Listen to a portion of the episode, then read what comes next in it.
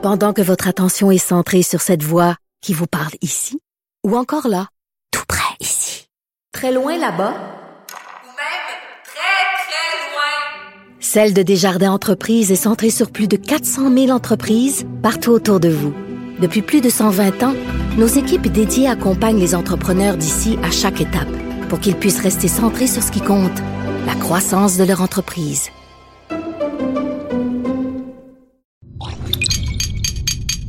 Cube Radio.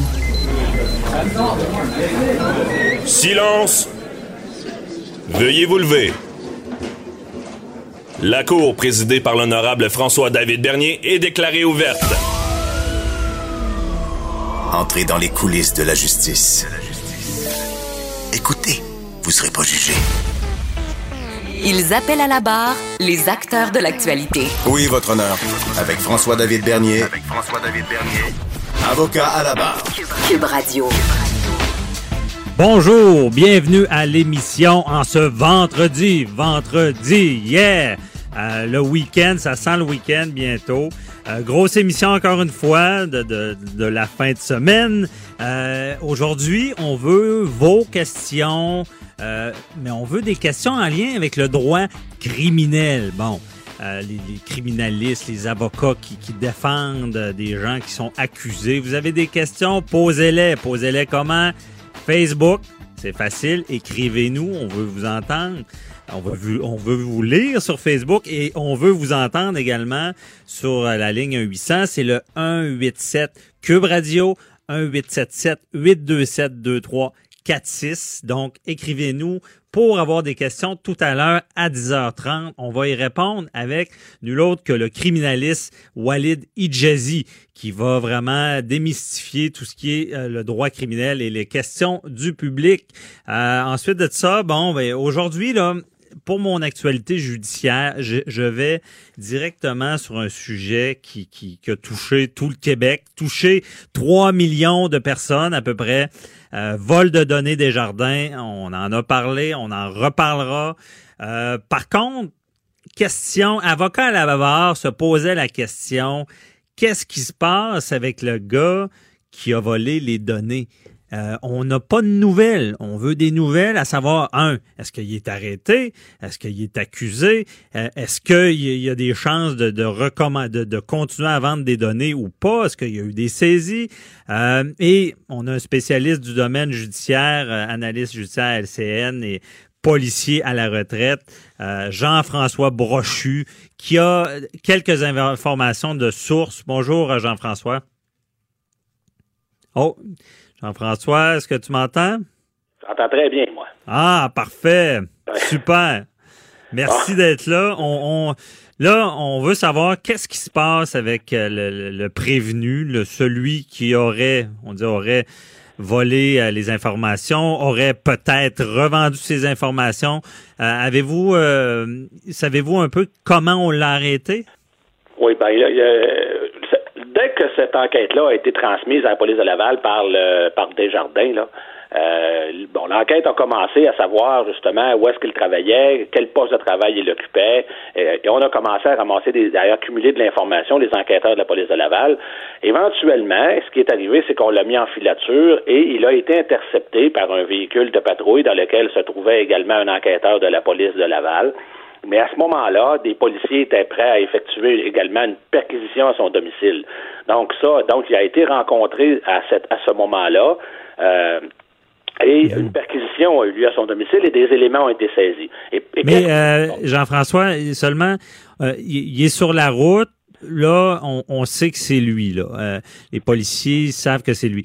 Donc, si je comprends bien, dans ce que tu dis, c'est qu'on a orchestré l'arrestation et la perquisition en même temps? C'est ça, c'est la, la, la, façon de faire. Les policiers ont attendu qu'il quitte le domicile, qu'il quitte son domicile. Euh, mm. Les ventilateurs l'ont intercepté au moment où ils ont décidé que c'était opportun et que les policiers étaient en place pour euh, effectuer la perquisition à son domicile. Donc, tout ça s'est passé le même jour.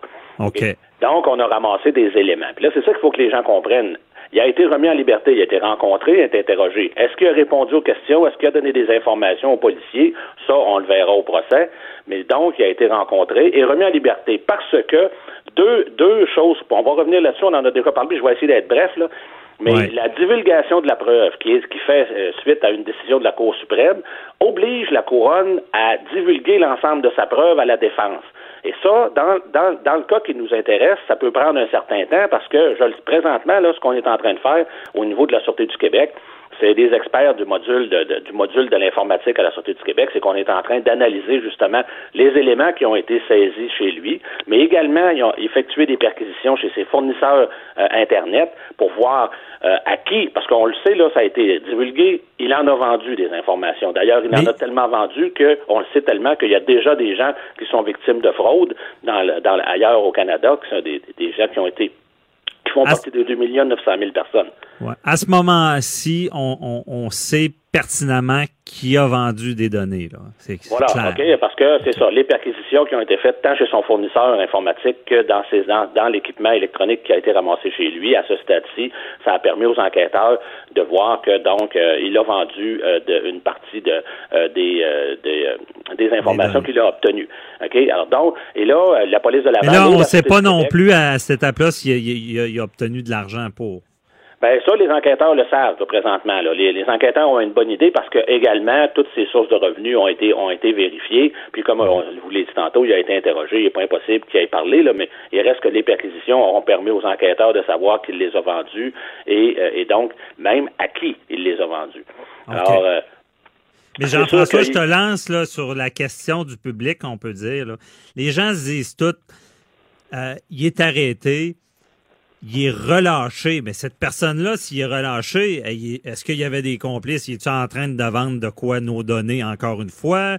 Euh, comment on sait qu'il qu'il recommencera pas? Ben, il est plus chez Desjardins, mais il, il a eu en, sa possession les données. Il y a peut-être des copies. Je pense que ça, ça choque les gens, malgré que le crime n'est pas un meurtre, là, je veux dire, mais on le libère. Est-ce que c'est normal? Oui, ben t'as pas le choix de faire ça aujourd'hui. C'est ça, c'est le deuxième aspect. Après la divulgation de la preuve, après l'ordonnance de la, de, la Cour suprême de, divulguer l'ensemble de la preuve, ben, le deuxième élément qui est important que les gens doivent toujours garder à l'esprit, c'est l'arrêt de Jordan. L'arrêt de Jordan qui impose à la couronne de faire le procès d'un accusé, euh, dépendamment des types d'accusation, si c'est un acte criminel ou une infraction mixte, en 18 ou en 30 mois. Alors, c'est- ça, c'est important. Et ça, ça compte, le, com- le compteur, le tic-tac, commence au moment où la personne fait l'objet d'accusations formelles. Donc, au moment où lui, mettons, va être réarrêté éventuellement avec un mandat d'arrestation, avec une liste de de- d'accusations, puis cette liste-là pourrait être très, très longue. Et là, il va comparaître à la Cour. Et à ce moment-là, ça commence. Donc, à ce moment-là, il va falloir que la couronne soit prête à remettre l'ensemble de la preuve qu'elle entend utiliser, ou même qu'elle n'entend pas utiliser, mais l'ensemble de la preuve qui a été accumulée dans la- dans, dans l'enquête à la défense, à l'avocat de défense. Donc, Oui. tu ne peux pas te permettre aujourd'hui, à cause de Jordan, là, ça change. Ah, C'est un des aspects qui change là, complètement la Change. façon de travailler. Mais, mais ça, on le comprend bien, Jean-François. Puis entre moi et toi et nos auditeurs, euh, quand même, comment on a des garanties que cette personne-là ne, commet pas des méfaits en lien avec ces données-là en ce moment? Comment les, les policiers ont cette garantie-là? On aurait, on n'aurait pas dû le détenir? Ben, écoutez, là, euh, ça, ça, on- il y a des détails dans l'enquête qu'on qu'on peut pas, euh, dont on peut pas parler, mais mettons qu'ils ont des garanties suffisantes là avec ce qu'ils ont saisi, ils sont, sont suffisamment convaincus que, que, que mettons qu'on on a cessé euh, la divulgation, on a cessé, on l'a empêché de nuire, autrement dit, il peut pas, il peut plus nuire pour le moment. Ben, c'est sûr qu'il n'y a rien d'infaillible, là, mais c'est, c'est, t'es obligé à un moment donné d'y aller avec euh, les éléments que t'as dans l'enquête. Et là, donc, c'est ce qui a été décidé. Puis t'as pas le choix de faire ça, là, parce qu'encore une fois, il faut bien que les gens comprennent, si on l'arrête, on le fait comparaître, puis que ça nous prend 12 mois avant de, de finalement être en mesure de faire une divulgation complète à la défense, ben à ce moment-là, c'est toutes des, euh, des remises de, de- de- le, le- temps court à cause de la couronne et Et le juge peut éventuellement déclarer que on, on, on cesse ça parce que c'est un délai déraisonnable. Comme on a vu, on a vu des meurtriers être mis euh, en Non, liberté. non, mais c'est en ça, ça, on veut tous pas On que veut ça pas ça, arrive. hein? Ben, mais ça. je te pose une, je suis, tannant, là, ce matin, je te pose encore une colle. Bon, avec, tes- avec ce que tu sais de tes sources, bon, il est, il est arrêté telle journée, perquisition en même temps. Mais ce qu'on sait, c'est qu'il est arrêté et il est relâché euh, peu de temps après. Là. Donc, on n'a pas eu le temps d'analyser ce qu'on a eu dans la perquisition. On ne sait pas encore à qui on a vendu puis qu'est-ce qui se passe vraiment, mais on le relâche quand même. Est-ce que c'est normal, ça? Pas le choix. Encore une fois, ça fait partie des nouvelles règles. Mais l'enquête se poursuit. Moi, je peux vous dire que présentement, il y a deux phases qui sont en train d'avoir lieu. Là, c'est que bon, on est encore en phase analyse au niveau de la Sûreté du Québec, mais dans cette phase analyse-là, il y a toutes les, les personnes avec lesquelles il a communiqué, avec lesquelles il a eu des transferts, toutes les adresses IP auxquelles il a transféré les données. Toutes ces informations-là sont en train d'être accumulées par les policiers. Et Laval et la Sûreté du Québec, dans chacun le respect de leur niveau de service, travaillent en de concert puis je vois, moi, là, je vais vous dire que on est euh, à présentement le 19 juillet, là. Je vous dirais que d'ici la mi-août, d'ici la mi-août, on est aussi bien de, on pourrait faire, euh, euh, on, on- on ferait bien de bien euh, faire attention à l'actualité parce que euh, ça pourrait débouler éventuellement. Moi, je vous dis, je connais, euh, pour, pour- par expérience, là, je vous dirais que d'ici, mettons, la mi-août, on pourrait voir. Et encore une fois, je vous le dis, on, on le sait, il a vendu à des individus. Donc, ces individus-là ont également commis des crimes, fort probablement, été Ouais. chercher des cartes de crédit dans des commerces. Alors donc, est-ce qu'on peut s'attendre à d'autres arrestations? Fort possible. Donc, euh, Jean-François, tu prévois d'ici mi-août là, euh, des accusations formelles là, dans ce dossier-là. là. Ben moi je m'attends. Ben peut-être peut-être pas. Peut-être que lui ne reviendra pas à la cour, mais cette enquête-là, euh, elle ne concerne pas que lui. Cette enquête-là, on, on le sait là, ça a été divulgué. Ouais. Il a vendu, donc il y a des gens, et on le sait également qu'il y a des gens qui sont allés chercher des cartes de crédit, des, qui même euh, euh, ouvert des comptes accédés à, à- dans d'autres provinces. Alors ça, ces gens-là aussi peuvent faire l'objet, vont faire l'objet d'accusations criminelles. C'est- La preuve doit être accumulée contre ces individus-là aussi. C'est une, non seulement c'est la plus grosse, si on veut, euh, fraude au niveau de l'abus de confiance, au niveau des données personnelles qu'on a vues, euh, dans, dans, les annales de- du Québec, mais c'est, ça, ça, ça va s'avérer aussi une enquête euh, une enquête assez importante qui va avoir des ramifications peut-être ailleurs qu'au Québec également. Bon. euh, euh, toutes les gens qui ont acheté les données et qui ont, à partir de ces données-là, qui ont commis des crimes, c'est-à-dire ils ont ouvert des faux comptes puis ils ont obtenu des, du crédit, ces gens-là aussi doivent faire l'objet d'une Ouais. enquête et éventuellement d'être accusés. OK. Merci beaucoup, euh, Jean-François Brochu, pour euh, nous avoir éclairé, nous avoir vraiment expliqué qu'est-ce qui se passe avec ce prévenu-là en ce moment. Merci, puis on se reparle la semaine prochaine. Bonne journée. Bye-bye. Préparez vos questions. Cube Radio vous offre les services juridiques d'avocats sans frais d'honoraires. Appelez ou textez. 187 Cube Radio. Cube Radio. 1877 827 2346. Washington demande à l'Arabie saoudite de libérer le blogueur Raif Badawi. Euh, c'est un dossier qui dure depuis longtemps. Euh, c'est un dossier qui touche justement les droits et libertés, les droits et libertés, le droit à l'expression. Raif Badawi est emprisonné depuis 2012 et, a été condamné en novembre 2014 à 10 ans de prison, 1000 coups de fouet. Cependant, il y a eu les 50 premiers coups de fouet et ça a arrêté. Euh, c'est un dossier qui touche la communauté internationale. Euh, Raif a- a deux jeunes enfants qu'il ne voit pas grandir. Euh, on réclame sa libération. Sa, sa femme est au Canada et c'est un dossier qui a été beaucoup travaillé par Avocats sans frontières pour justement arrêter les coups de fouet, faire des pressions pour que euh, le libérer. Et maintenant, je pense une bonne nouvelle que Washington s'intéresse à son cas. Et je suis avec euh, Maître Pascal Paradis, directeur général d'Avocats sans frontières. Bonjour, Maître Ba- Paradis. Bonjour, Maître Bernier. Merci d'être là. Euh, donc, euh, on va rappeler un peu le dossier de Raif Badawi. Vous êtes intervenu, Avocats sans frontières, pour faire bouger les choses. Exactement. Nous, euh, parce que euh, son épouse est présente à Sherbrooke, ici parmi nous à Québec, euh, que ses deux enfants sont ici aussi, euh, c'est un dossier qui nous a particulièrement interpellés. Il nous a interpellés aussi parce que c'est une question qui, qui nous concerne tous. Hein. Voilà quelqu'un qui, dans son pays, a défendu la liberté d'expression, l'égalité entre les femmes et les hommes, et surtout, en fait, il a juste ouvert une page Facebook, puis invité les gens à débattre, parce qu'il voulait plus d'ouverture pour son pays, et il a été condamné, donc vous l'avez mentionné, à des coups de fouet, à l'emprisonnement, à une amende très forte.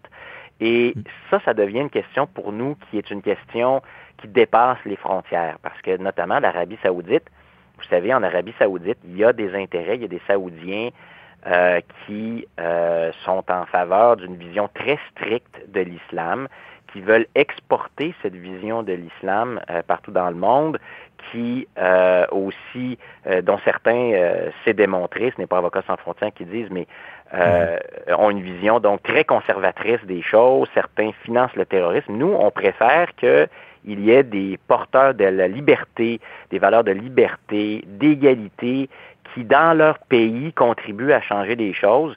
Là, c'en est un, Raif Badawi, et on pense que c'est mhm. très important pour la communauté internationale de l'appuyer.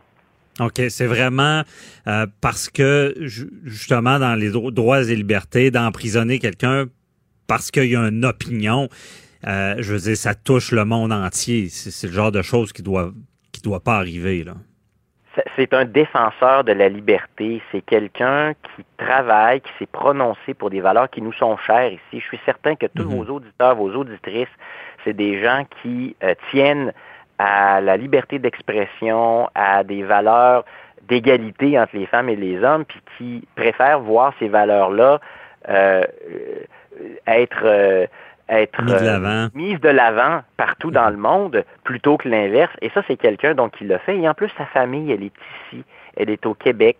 Ils sont parmi nous. Euh, ils, ce sont des personnages. sa femme est une, est une personne publique. Elle fait elle-même la promotion de ces valeurs-là, tout en tout en s'intégrant à notre société. Donc, c'est très important. C'est un rattachement. Alors, nous, en 2000. en 2015, quand on s'est saisi du dossier, à la demande de nos membres, à la demande du public qui nous écrivait Hey, Avocats sans frontières, pouvez-vous faire quelque chose là-dessus? Et on s'est posé la question, puis on a dit oui, on peut faire quelque chose.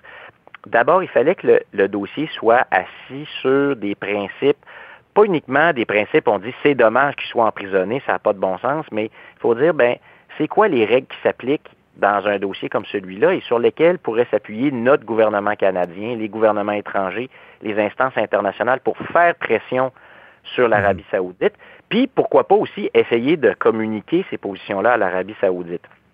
On ne pouvait pas représenter directement Raif Badawi parce qu'il est emprisonné là-bas. Ce n'est pas lui un citoyen canadien. Mhm. Et quand c'est pas un citoyen canadien, ce qu'on peut faire, nous, comme organisation étrangère, c'est limité. Mais on, on, a quand même bâti un argumentaire juridique qui démontre que le procès de Raif Badawi, c'était une, c'était un scandale euh, de non-respect des normes internationales. Parce mhm. que oui, même si l'Arabie saoudite est un pays qui n'est pas un très bon joueur sur le plan du droit international, vous savez, ils n'ont pas beaucoup signé de traités, de traités qui protègent et des contrats entre les États qui protègent les droits des citoyens. Mais il y en a quand même signé quelques-uns, et en plus, ils n'ont même pas respecté leurs propres droits. Alors, on a envoyé ça aux autorités saoudiennes, aux autorités canadiennes, et on l'a diffusé dans le public. Parce que c'est ça, la nature de vos interventions, c'est de dénoncer et de, de, travailler à ce que à ce que le droit soit euh, euh, mis en valeur, hein, si on peut dire. Nous, là, vous savez, notre base, là, c'est exactement ce que vous venez de dire, Maître Bernier, c'est toujours d'essayer de baser ça sur des normes objectives.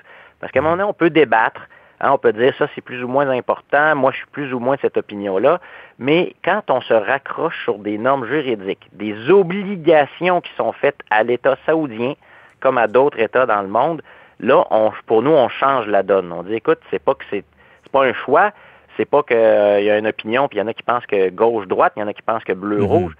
C'est une question d'obligation. Et nous, on a voulu contribuer à remettre l'État saoudien devant ses obligations et donner des arguments à ceux qui veulent le faire, parce que c'est dur de le faire devant les tribunaux saoudiens. On aurait bien voulu, mais ce n'est pas possible. On n'était pas capable mhm. d'avoir une participation au procès devant les tribunaux saoudiens. Ça, c'est ce qu'on fait dans beaucoup d'autres pays du monde. Alors donc, on a dit, on va donner des armes au gouvernement, des arguments aux gouvernements qui veulent parler avec l'Arabie saoudite puis les faire changer d'idée. Mhm. Et en même temps, ça donne des outils à l'avocat qui représentait Raif Badawi?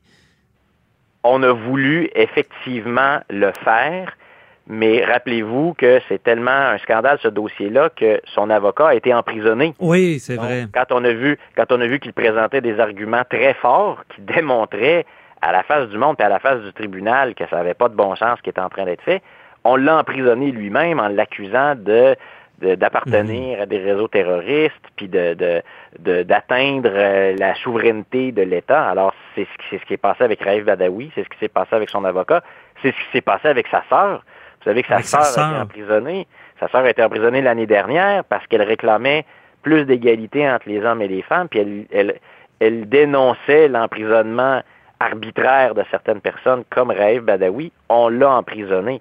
Alors, c'est pour vous montrer à quel point c'est grave, cette situation-là. C'est grave, parce que cette personne-là, on l'emprisonne parce qu'elle a une opinion et elle se fait représenter. On emprisonne son représentant et toute personne qui va, qui va le défendre, parce que sa sœur aussi, j'imagine, l'a défendu, là, c'est ça. Exactement. Puis là, vous savez que, vous vous souvenez là, qu'il n'y a pas si longtemps que ça, notre ministre des Affaires étrangères, Christophe Freeland, a hmm. écrit un gazouillis sur Twitter pour dénoncer ça puis là, elle s'est fait, s'est fait recevoir avec une brique et un fanal par le gouvernement saoudien.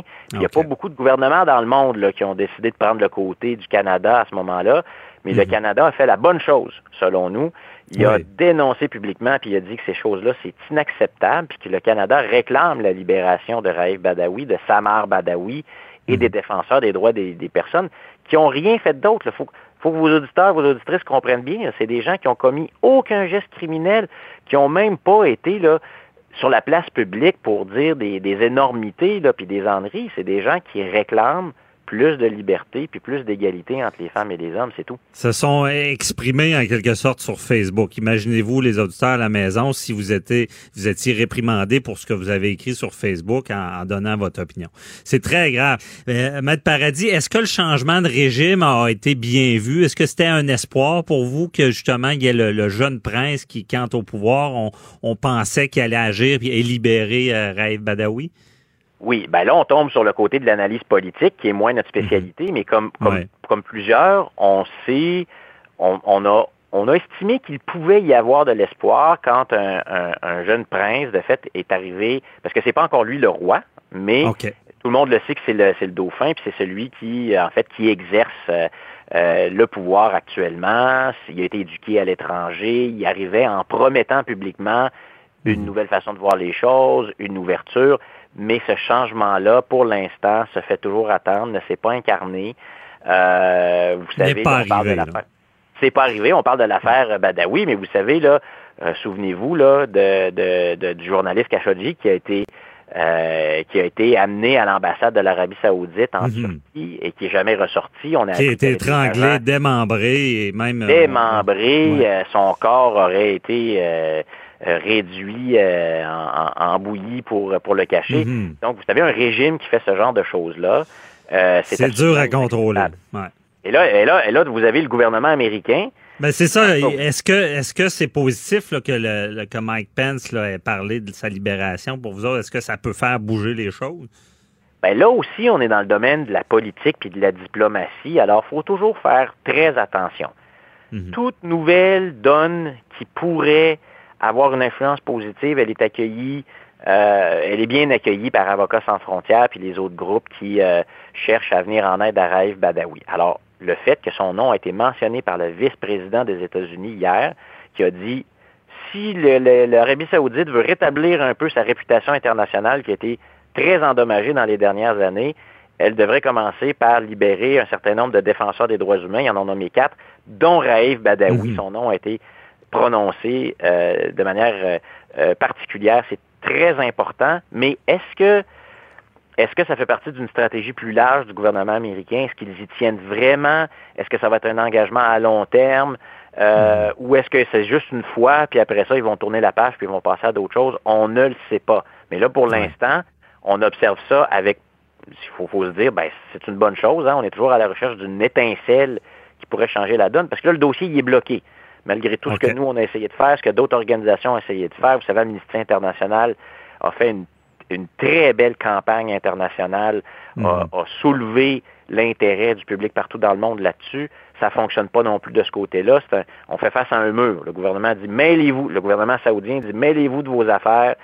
Euh, les Européens ont essayé, les Canadiens ont essayé, ça n'a pas marché. Mhm. Les Bon. États-Unis, c'est le principal allié de l'Arabie saoudite. Et ça, généralement, quand les États-Unis disent quelque chose, l'Arabie saoudite est obligée de prêter une oreille attentive. Oui, parce que c'est ça, il y, a, une puissance, il y a, il y a de, l'argent en jeu.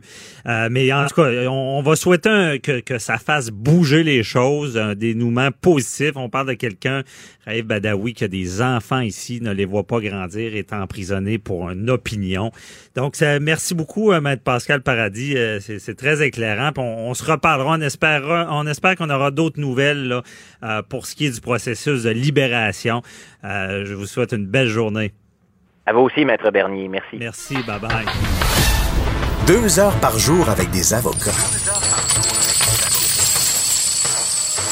Ah, inquiétez-vous pas, là, la consultation est gratuite de 9 à 11. De 9 à 11, Avocat à la barre. avec François-David Bernier. Face App. L'application de l'heure, euh, euh, ouvrez votre Facebook là, à la maison et regardez tout le monde qui, qui a mis leur visage vieilli. Euh, c'est- ça donne un bel effet. Ça, ça- ça nous met quelques années euh, plus tard. On va voir euh, de quoi on va avoir de l'air euh, plus vieux, si on se tient en forme, parce que tout le monde est assez beau, plus vieux, c'est correct, c'est bon.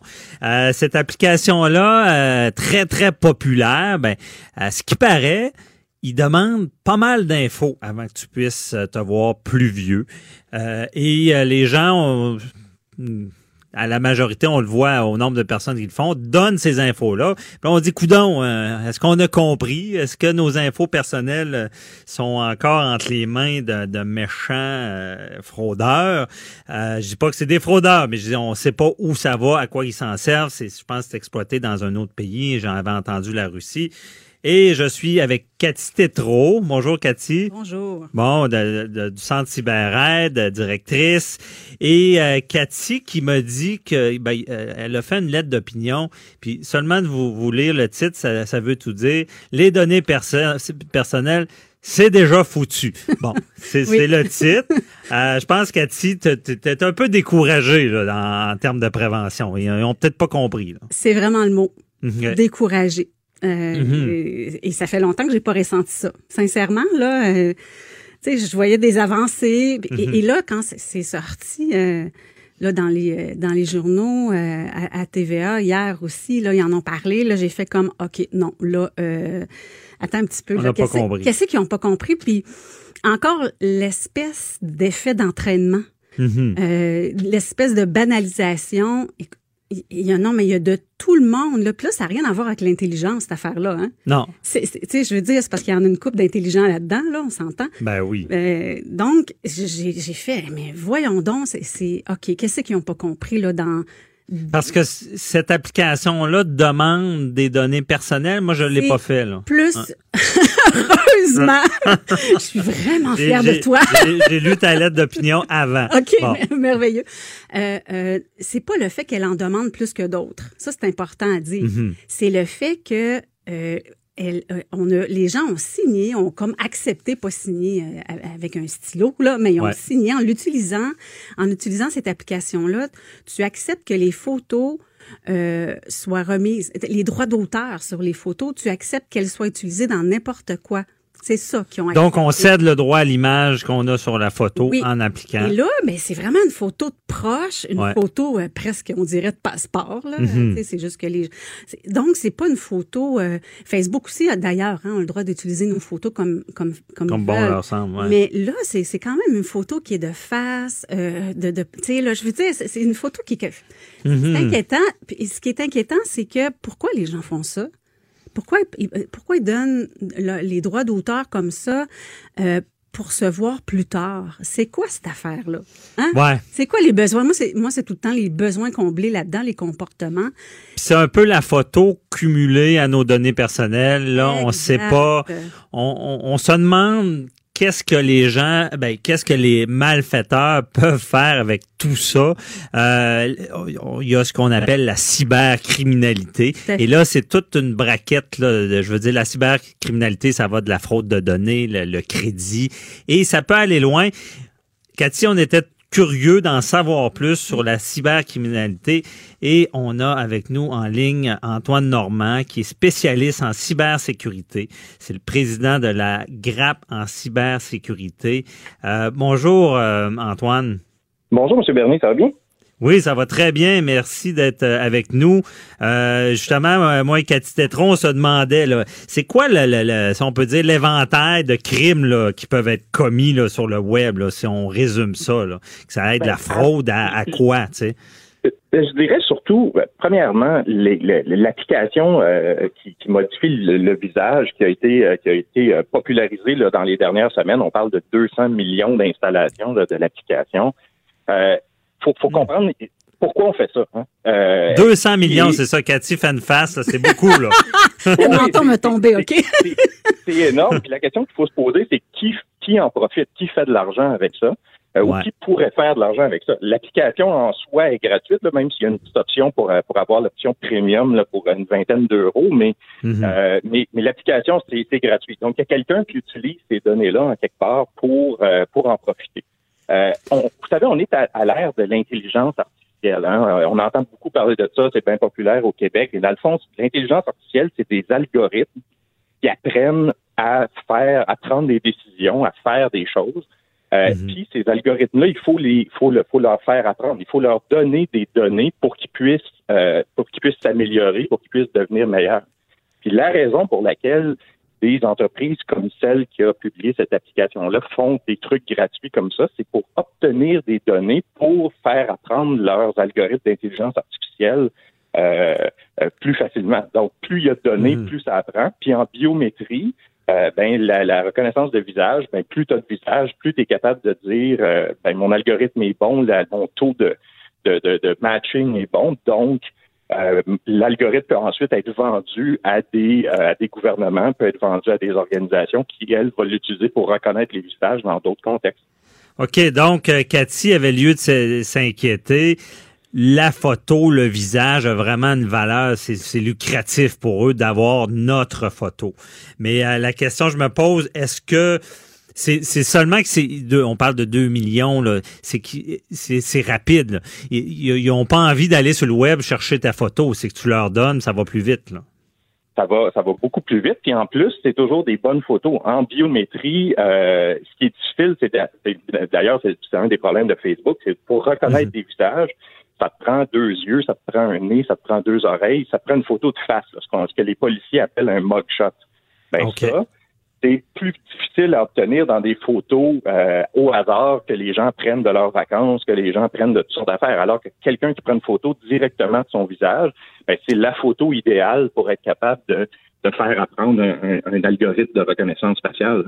OK. Puis là, on peut. Donc, Facebook fait un peu la même chose, mais il n'y a pas cette qualité-là de photo de face. C'est ce que je comprends. Non, sauf que, sauf que Facebook en a beaucoup, beaucoup, beaucoup plus parce que euh, ils, ont, ils, ont, des milliards de personnes et euh, chacune de ces personnes-là a plusieurs euh, dizaines de photos en moyenne. Donc, donc, donc Facebook a une bonne, a une bonne base de référence. OK.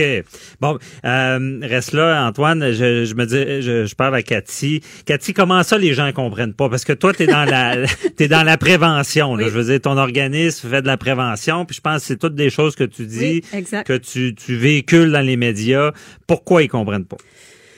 Parce que c'est banalisé. Il y a une banalisation, le mot il revient tout le temps, mais parce que c'est utilisé à grandeur de la planète, ces affaires-là. Puis même, même si on est euh, quelques-uns à dire, écoutez, faites attention, ça n'a pas de bon sens. Puis avec ce qui est arrivé en plus dernièrement avec Desjardins, on dirait que encore plus frileux, là, attendez, là, là, là, avant d'utiliser quoi que ce soit, posez-vous des questions. Bien, je, ne sais pas, c'est comme j'ai écrit dans la lettre d'opinion, là, on dirait qu'on donne tellement d'informations partout maintenant, par courriel, euh, pour euh, par achat en ligne, mhm. pour jouer, pour avoir des applications gratuites. On dirait que pour eux, ça va de soi. C'est comme une, suite. Je ne sais pas si euh, sont dépassés. Tu sais, quand je dis que c'est déjà foutu, là, c'est Mhm. peut-être dans la tête des gens en disant, puis, de toute façon, ils ont déjà tout. Tu sais, j'ai- c'est ça que j'ai peur, que les gens, comme, capitulent puis disent, ben, écoute, je vais les donner, mes ouais. affaires, puis... euh, Mais peut-être, peut-être, moi, des, j'avoue que des fois, je pense un peu comme ça. Désolé, là. Non, mais- Je vais, me- je vais me reculer un peu. je vais postillonner, c'est ça. Mais ça, ça m'amène à une autre question, Antoine Normand. Euh, OK, bon, ils, ils ont des belles photos, ils ont des données. Ils vont faire de l'argent avec ça parce que c'est des belles bases. Mais moi, concrètement, comment ça peut m'affecter avec de la cybercriminalité? Ben, qui est de, plusieurs manières. La- les questions de vol d'identité là, sont, sont excessivement d'actualité, euh, Mhm. spécialement avec ce qui s'est passé au niveau de Desjardins. Les gens, les gens s'insurgent de ce qui s'est passé chez Desjardins. Ils s'insurgent que, que leur identité, que leur date de naissance, leur numéro d'assurance sociale a été vendu euh, sur, euh, sur le dark web. Mais au même moment, ils installent des applications. Puis c'est là que je rejoins Cathy absolument, c'est qu'ils installent des applications pour donner gratuitement leur euh, leur euh, leur identité à des organisations russes dont on ne sait pas s'ils sont liés soit au gouvernement, soit à des groupes criminalisés. hein. Euh, fait que, Ouais. fait que- fait que où ça peut nous affecter, c'est carrément ça, c'est que quelqu'un bâtisse une identité incluant votre photo maintenant, mais aussi incluant votre nom, votre adresse, votre date de naissance, votre numéro d'assurance sociale, puis ensuite que cette personne-là, euh, que cette fausse personne-là euh, contracte une hypothèque, euh, achète, euh, contracte un prêt auto, et, bien. et- et plein d'autres choses. Donc, si, on- si on, si on met, si, on, si euh, non, je veux pas accuser personne, si la, la, la personne qui a volé les données chez Desjardins, ils ont vendu à FaceApp, ils ont une méchante façon de, ça de, de voler. Ou si FaceApp on revend euh, leurs photos aux mêmes personnes qui ont acheté Desjardins, là, on, on est cuit, là. Disons que ça, ça, ça regarde mal. Mais Moi, je, je suis un petit peu en, en désaccord avec Cathy quand elle dit qu'on est-ce que- est-ce qu'on devrait juste capituler? Euh, L'Europe. Non, ben, je pense pas a- que c'est ça Non, qu'elle veut. pas ça. Non, non. Mais l'Union européenne a adopté un règlement là, euh, le- le- qui s'appelle GDPR en anglais, là, ou le Règlement général de protection des données, qui est une loi Mhm. excessivement contraignante euh, qui force des entreprises comme Facebook, comme Google à respecter des normes là, très, très, très précises en protection des données. Cette loi-là, c'est la seule loi au monde qui a une portée extraterritoriale en matière de protection de données. Fait que mon entreprise, euh, moi, Blue Bear, euh, euh, ici au Québec, je suis couvert par cette loi-là parce que j'ai des clients européens, puis parce que je traite des données privées de clients européens. Puis si Oh. jamais je perdais ces données-là, si jamais je me faisais hacker, si jamais un de mes employés me volait les données puis les publiait, je serais euh, susceptible d'avoir une amende jusqu'à 4% de mon chiffre d'affaires mondial. Fait que pour Wow. une petite entreprise comme la mienne, c'est pas important, c'est c'est pas c'est pas matériel, mais imaginez Google, imaginez Facebook, imaginez C'est intéressant. euh, des- Mais j'ai mal compris qui régit ça. Comment qu'on fait pour soumettre les entreprises? c'est l'Union européenne qui a adopté ce règlement-là. Donc, euh, donc c'est tous les membres de l'Europe l'Union. sont- Ouais, les pays Exactement. Donc, et ils ont une capacité d'enquête et puis ils font, ils font carrément des, des- des enquêtes au même titre que des policiers font des enquêtes. Et Ouais. si, c'est- si ces entreprises-là perdent les données, ben ils sont entièrement et complètement responsables pour potentiellement des milliards de dollars euh, ou des Ah, OK, milliards c'est d'euros d'amende. intéressant.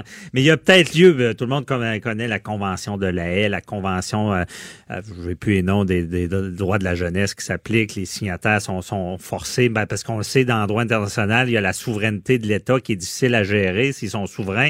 S'ils sont signataires, on peut mettre une pression ou des amendes, comme tu dis. Donc, il y a lieu de, de, de faire une convention internationale que des, les pays signataires devraient s'y soumettre. On est rendu là dans ce domaine-là, parce que c'est un est peu le Far là. West. Là. Ouais. Puis on est rendu au point où le Canada ou le Québec devrait adopter des lois beaucoup plus contraignantes pour les entreprises en matière de protection des données personnelles. C'est ça, de, de mettre des amendes à- parce qu'on sait que déjà aux États-Unis, on n'est pas dans le même euh, registre. Ah non, les amendes contraire. sont très salées. Euh, on parle Oui, de les- milliards. Oui, mais les États-Unis ont quand même euh, adopté une loi qui euh, considère les, les- les joueurs de, de contenu, là, les Amazon, Facebook, euh, euh, Google, etc., Twitter, comme des distributeurs de euh, des distributeurs Internet ou des télécos. Donc, ils sont pas responsables aux États-Unis de, du matériel qui passe par leur réseau.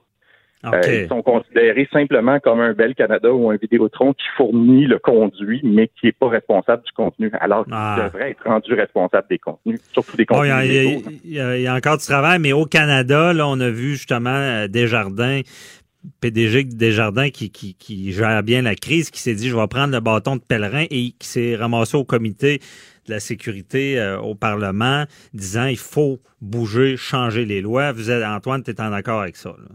Je suis en entier d'accord avec ça. Je suis, en désaccord avec vous qui a bien géré la crise, mais je suis en accord avec vous. ben, je dirais, écoutez les chroniques de Richard Thibault euh, de RTCOM.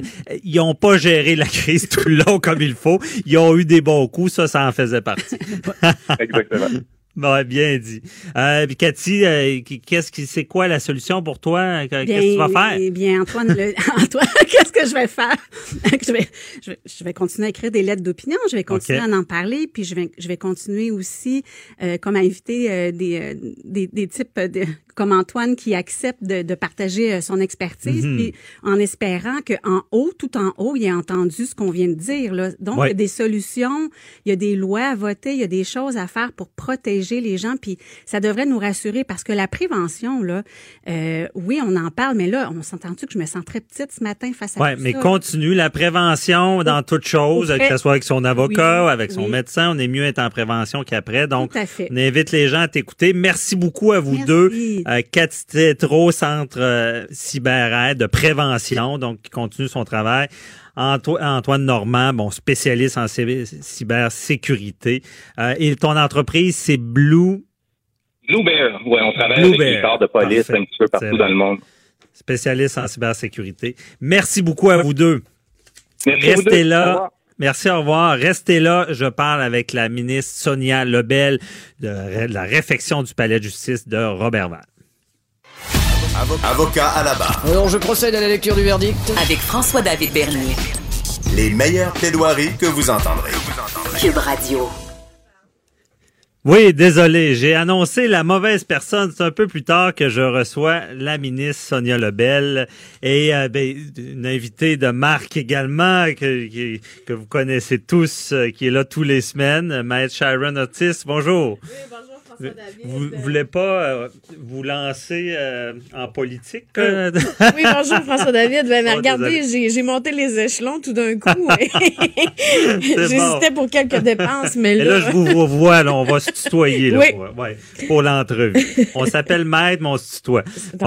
Maître Otis, on veut parler ce matin de on, veut vulgariser c'est quoi un procès civil, puis comment ça fonctionne, c'est quoi les étapes euh, euh, pour euh, cheminer, puis comment ça se passe dans la salle de cours? Parce que à chaque fois qu'il y a des clients, des personnes, nos auditeurs, bon, il y a tout le temps, c'est un peu on, on, le fait beaucoup en droit criminel, expliquer comment ça va se passer, mais en civil, un peu moins. Des fois, c'est une boîte mort. Commençons par la base. On va y aller dans, un peu plus plate au début, la petite procédure de départ. Bon, de la mise en demeure. Expliquez-nous ça. Bon, ben, partons de la mise en demeure. La mise en demeure est généralement la première des étapes parce que là, on parle d'un procès en civil. Bien évidemment, je ne me prononce pas. Là. Les étapes ne sont pas les mêmes là, au niveau criminel. Mm-hmm. Donc, la mise en demeure qu'on transmet, généralement, on donne l'opportunité. Prenons l'exemple d'une d'une personne qui, euh, qui réclame de l'argent à une autre personne OK? Bon, une somme due. Alors, c'est une mise en demeure, généralement, qu'on transmet via soit courrier recommandé ou par huissier ou par la poste ordinaire, mhm. ce qu'on conseille pas nécessairement. Et on laisse un laps de temps, soit 5, 10 jours, afin de permettre à l'autre partie de pouvoir rectifier la situation. Et cette mise en demeure-là est bien importante au niveau de la réception, puisqu'on commence à computer, nous, nos intérêts sur la somme à partir de la réception de la mise en demeure par La mise en demeure, ça peut être fait par avocat ou la personne peut la faire La personne peut la faire elle-même. Il n'y a pas aucune obligation euh, de, de, de, que ce soit fait par avocat. Euh, une personne peut la faire elle-même. Cependant, bien évidemment, peut-être qu'on n'y retrouvera pas les éléments essentiels euh, de la mise en demeure, c'est-à-dire, bon, pour, pour quelle raison on demande cette somme-là, mhm. quel est le montant de litige, etc. Mais somme toute, euh, il y a, je, pense qu'aujourd'hui, avec Google, avec euh, les, sites euh, ministère de la Justice, etc., il y a des modèles. Il y a des modèles qu'on peut trouver. Mais la, la mise en demeure par avocat, que j'appelle affectueusement la mise en demeure, la lettre de menace, paye-moi, sinon je te poursuis. euh, souvent, ça fait plus peur par avocat. là. Ben, c'est certain que ça fait plus peur et ça fait encore plus peur lorsqu'on envoie l'huissier en prime. Ouais. là. c'est lorsque ça cogne. C'est ça. euh, bien évidemment. Et lorsqu'on se fait signifier soit au travail ou euh, on dit c'est, c'est jamais genre. C'est pas agréable. C'est jamais plaisant. Ouais. euh, vous comprenez? Ça, c'est, un signe là, de, de- d'autre chose qui s'en vient. Et qu'est-ce qui arrive après? Je- on paye pas, on, on, on Bon. répond pas à la mise en demeure. Par la suite, là, si on a un client qui dit bon, ben regardez, je n'ai pas reçu ces sommes-là pendant le, le délai imparti par la mise en demeure, à ce moment-là, on prend une demande, une demande introductive d'instance devant la cour. Euh, il faut, euh, il faut euh, savoir les montants qui sont en jeu, c'est-à-dire est-ce que on va la prendre euh, devant la division des petites créances, 15 000 et Mhm. moins, ou à la Cour du Québec et ou à la Cour supérieure. OK? Donc, euh, il faut voir, mais cette demande introductive-là d'instance doit être signifiée via huissier, ça c'est certain, et laisse un délai de 15 jours à la partie adverse pour pouvoir rectifier ou pallier à la situation. OK, mais là, c'est officiel, ça. Il y a un numéro. Il y a un numéro de cours qui est attitré et euh, par exemple dans le district judiciaire de Québec, on va avoir un 200-17, Mhm. c'est en cours du supérieur, etc. Puis euh, le huissier, lui, va aller faire la signification. Alors il y aura un procès verbal de signification qui, euh, lui, est également officiel. Vous comprenez Euh, Les pièces seront déposées, les pièces Mhm. dont on fait référence dans la demande introductive d'instance seront également versées au dossier de la cour. Donc on aura une copie au dossier de la cour, une copie chez monsieur et madame qui ne payent pas. Donc, à ce moment-là, on leur laisse dans l'avis OK, avis au défendeur, un délai de 15 jours pour pouvoir rectifier la situation ou de s'entendre ou de euh, donc aujourd'hui là On appelait ça comparaître. Ça veut dire ça prend dans le un temps, avocat. Dans le temps, Ouais. dans le temps. Maintenant, Ah, c'est là, là que je vois que je commence à être vieux. la comparution, là, euh, depuis le nouveau code de procédure civile là, qui est entré en vigueur le 1er juillet, euh, le 1er janvier, pardon, 2016, euh, on parle plus de comparution, mais de- de- d'un avis de représentation. Hmm. Donc, Mais là, si on fait pas ça, qu'est-ce qui arrive? ben, si on fait pas ça, euh, ce qui arrive, on peut établir aussi un protocole de l'instance, mais si on ne fait rien, OK? Mhm. On a une inaction totale. À ce moment-là, euh, la partie qui a entamé les procédures peut euh, recevoir un jugement par défaut.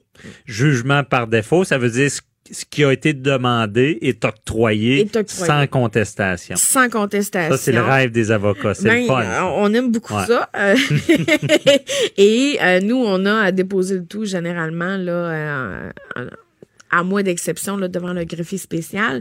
Donc, on a le, le projet de ju- on, on, on soumet un projet de jugement, on reçoit ça généralement dans les jours et ou semaines à venir et par la suite, le- on doit attendre euh, euh, pour l'exécution du Mhm. jugement. On donne un, un- un délai de 30 jours, c'est-à-dire le délai d'appel euh, pour lequel on ne peut pas ex- euh, exécuter. Exécuter. Mais par la suite, on peut donner un mandat à un bon huissier Ouais. de d'aller faire son travail et de nous dresser euh, un procès verbal de saisie OK.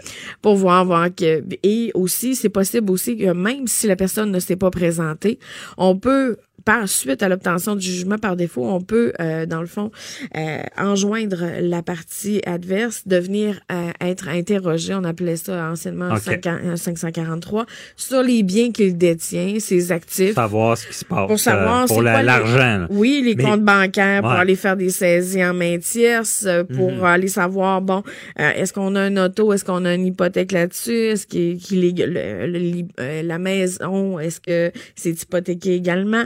Donc, pour voir, grosso modo, où est-ce qu'on peut Ouais. aller rechercher. Aller chercher euh, notre montant dû. Mais là, si euh, quelqu'un qui l'a échappé le délai, il y a moyen de rétracter le jugement aussi. Ben, ça dépend, parce qu'il faut avoir quand même une bonne raison, OK?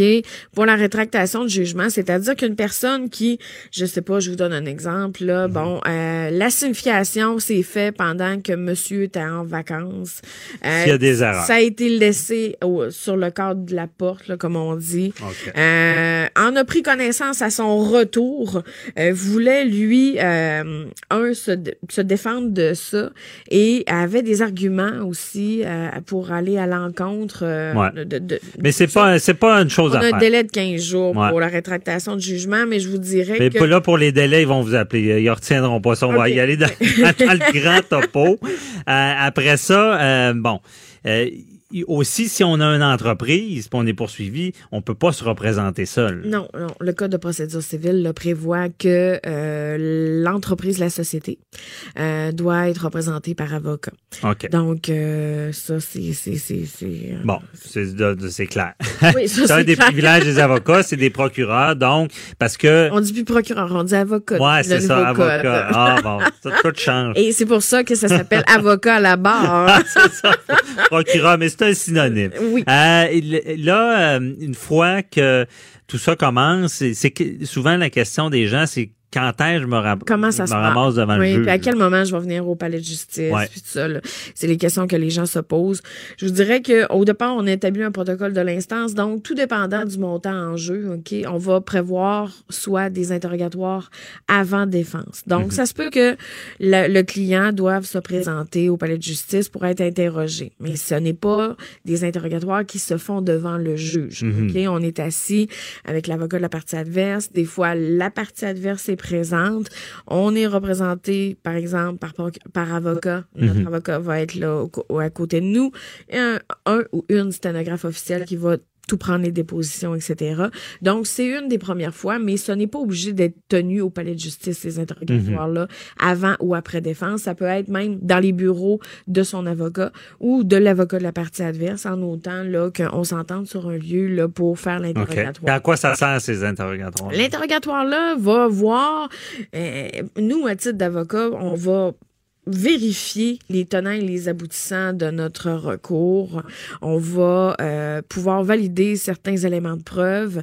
Est-ce qu'il y a matière? Parce que vous comprenez que quand on prend action contre une personne, on ne dispose pas nécessairement de l'ensemble des pièces au dossier. Et euh, dans le cadre d'un interrogatoire, c'est le moment de demander par engagement.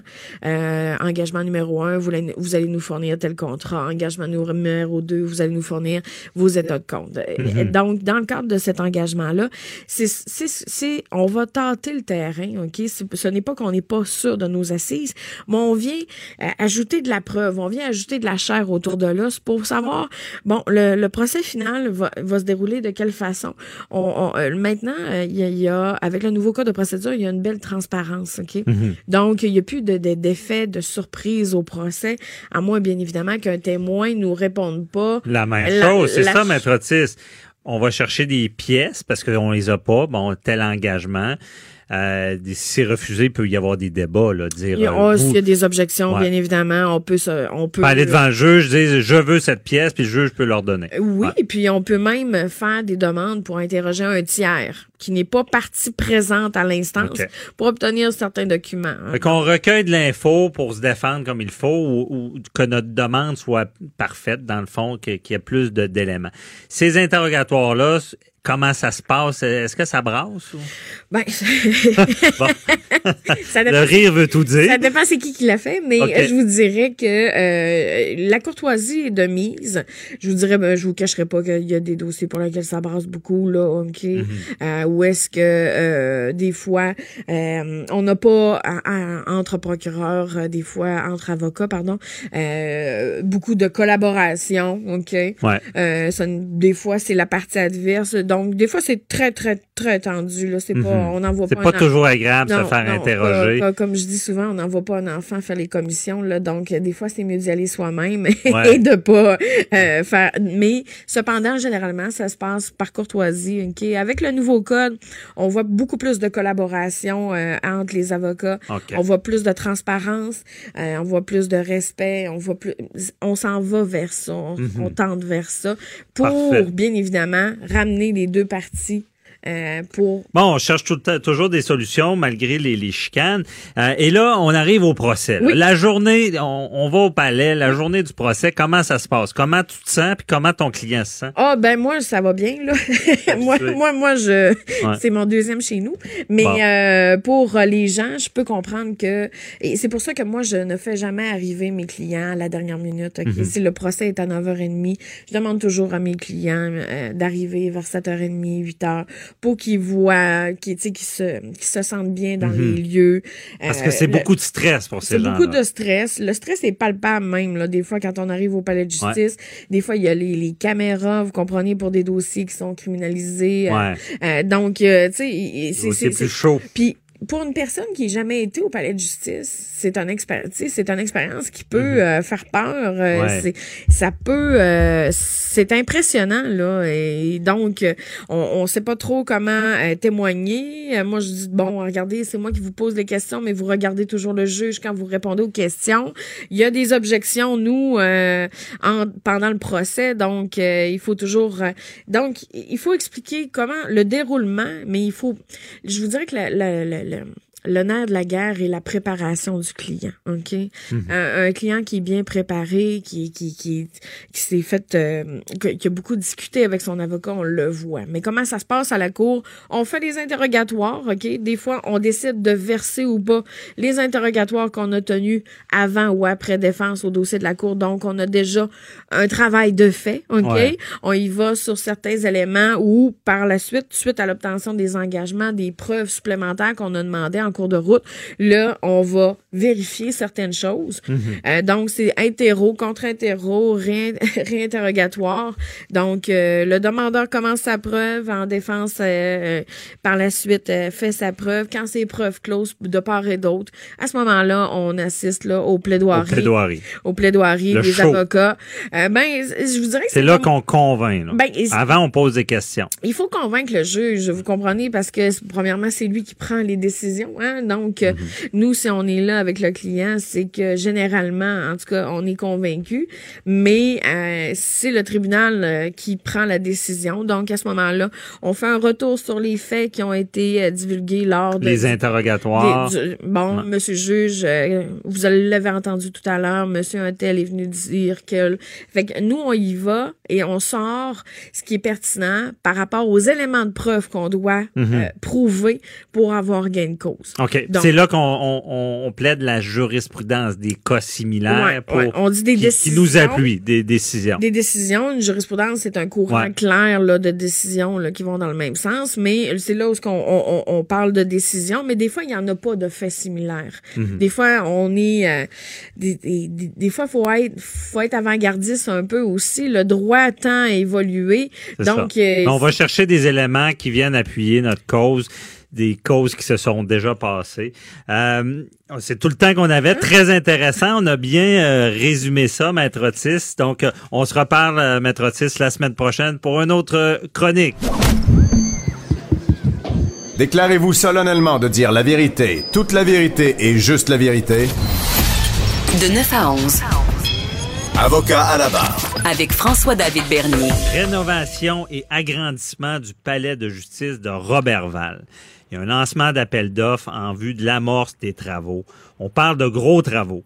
66,2 millions de dollars euh, sur trois ans. On veut agrandir le palais. Et euh, ça, ça vient dans le cadre justement de, de, de ce qui avait été annoncé avec euh, la, la ministre Sonia Lebel et la CAC, euh, de dire qu'on veut moderniser la justice. On veut rendre la justice à notre ère en 2019. Et là, ça passe par plein d'étapes. C'est vraiment euh, les palais de justice, les moderniser, le système informatique, la paperasse, de, de, d'informatiser la paperasse qui est omniprésente à la cour. Donc, on, met de l'avant tout ça. Ensuite de ça, il y a un autre dossier qui touche, le- touche euh, la justice, qui est le, Québec intervient à la Cour suprême du Canada dans le cadre du débat lié à l'oléoduc Transmontane.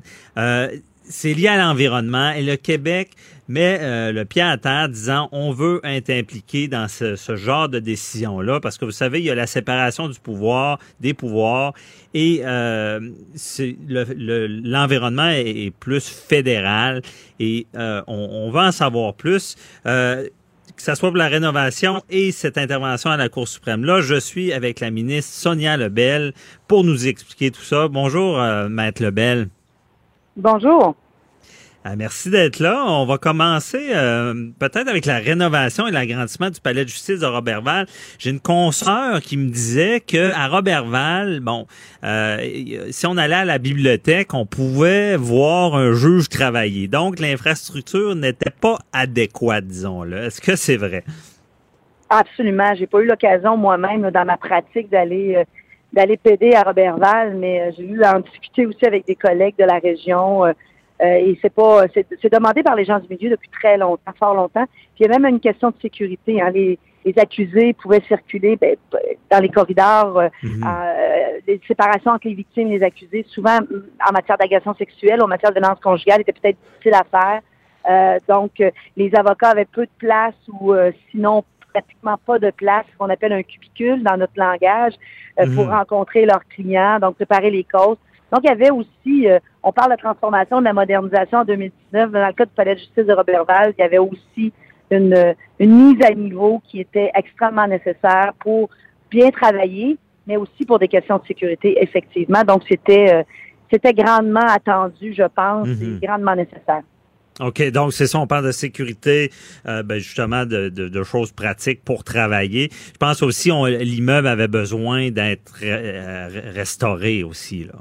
Absolument. Puis dans le dans le cas de Robertval, c'est peut-être pas le cas de tous les palais de justice au Québec, mais euh, le bâtiment principal a quand même une certaine valeur patrimoniale, à tout le moins pour la Ah oui. région. Et on va garder le bâtiment actuel, là, qui est très beau d'ailleurs, puis on va pouvoir y ajouter une touche de modernisation. Maintenant, on est capable d'intégrer hein, les vieilles Oui. pierres avec l'aspect moderne. Donc, on a ce qui fait des choses souvent très bien très bien intégrées, très aérées. Donc, oui, on regarde la- l'ancien palais de justice, donc il va y avoir une Mhm. portion de réflexion, mais on agrandit également. On va ajouter quelques salles de cours, quatre, je pense, je ne veux pas me tromper, là, et Ok. annoncer des choses, sans qu'il s'agit de quatre salles de cours supplémentaires qui seront pas euh, qui seront pas un luxe, euh, pas du tout pour Mhm. les gens de la région. là.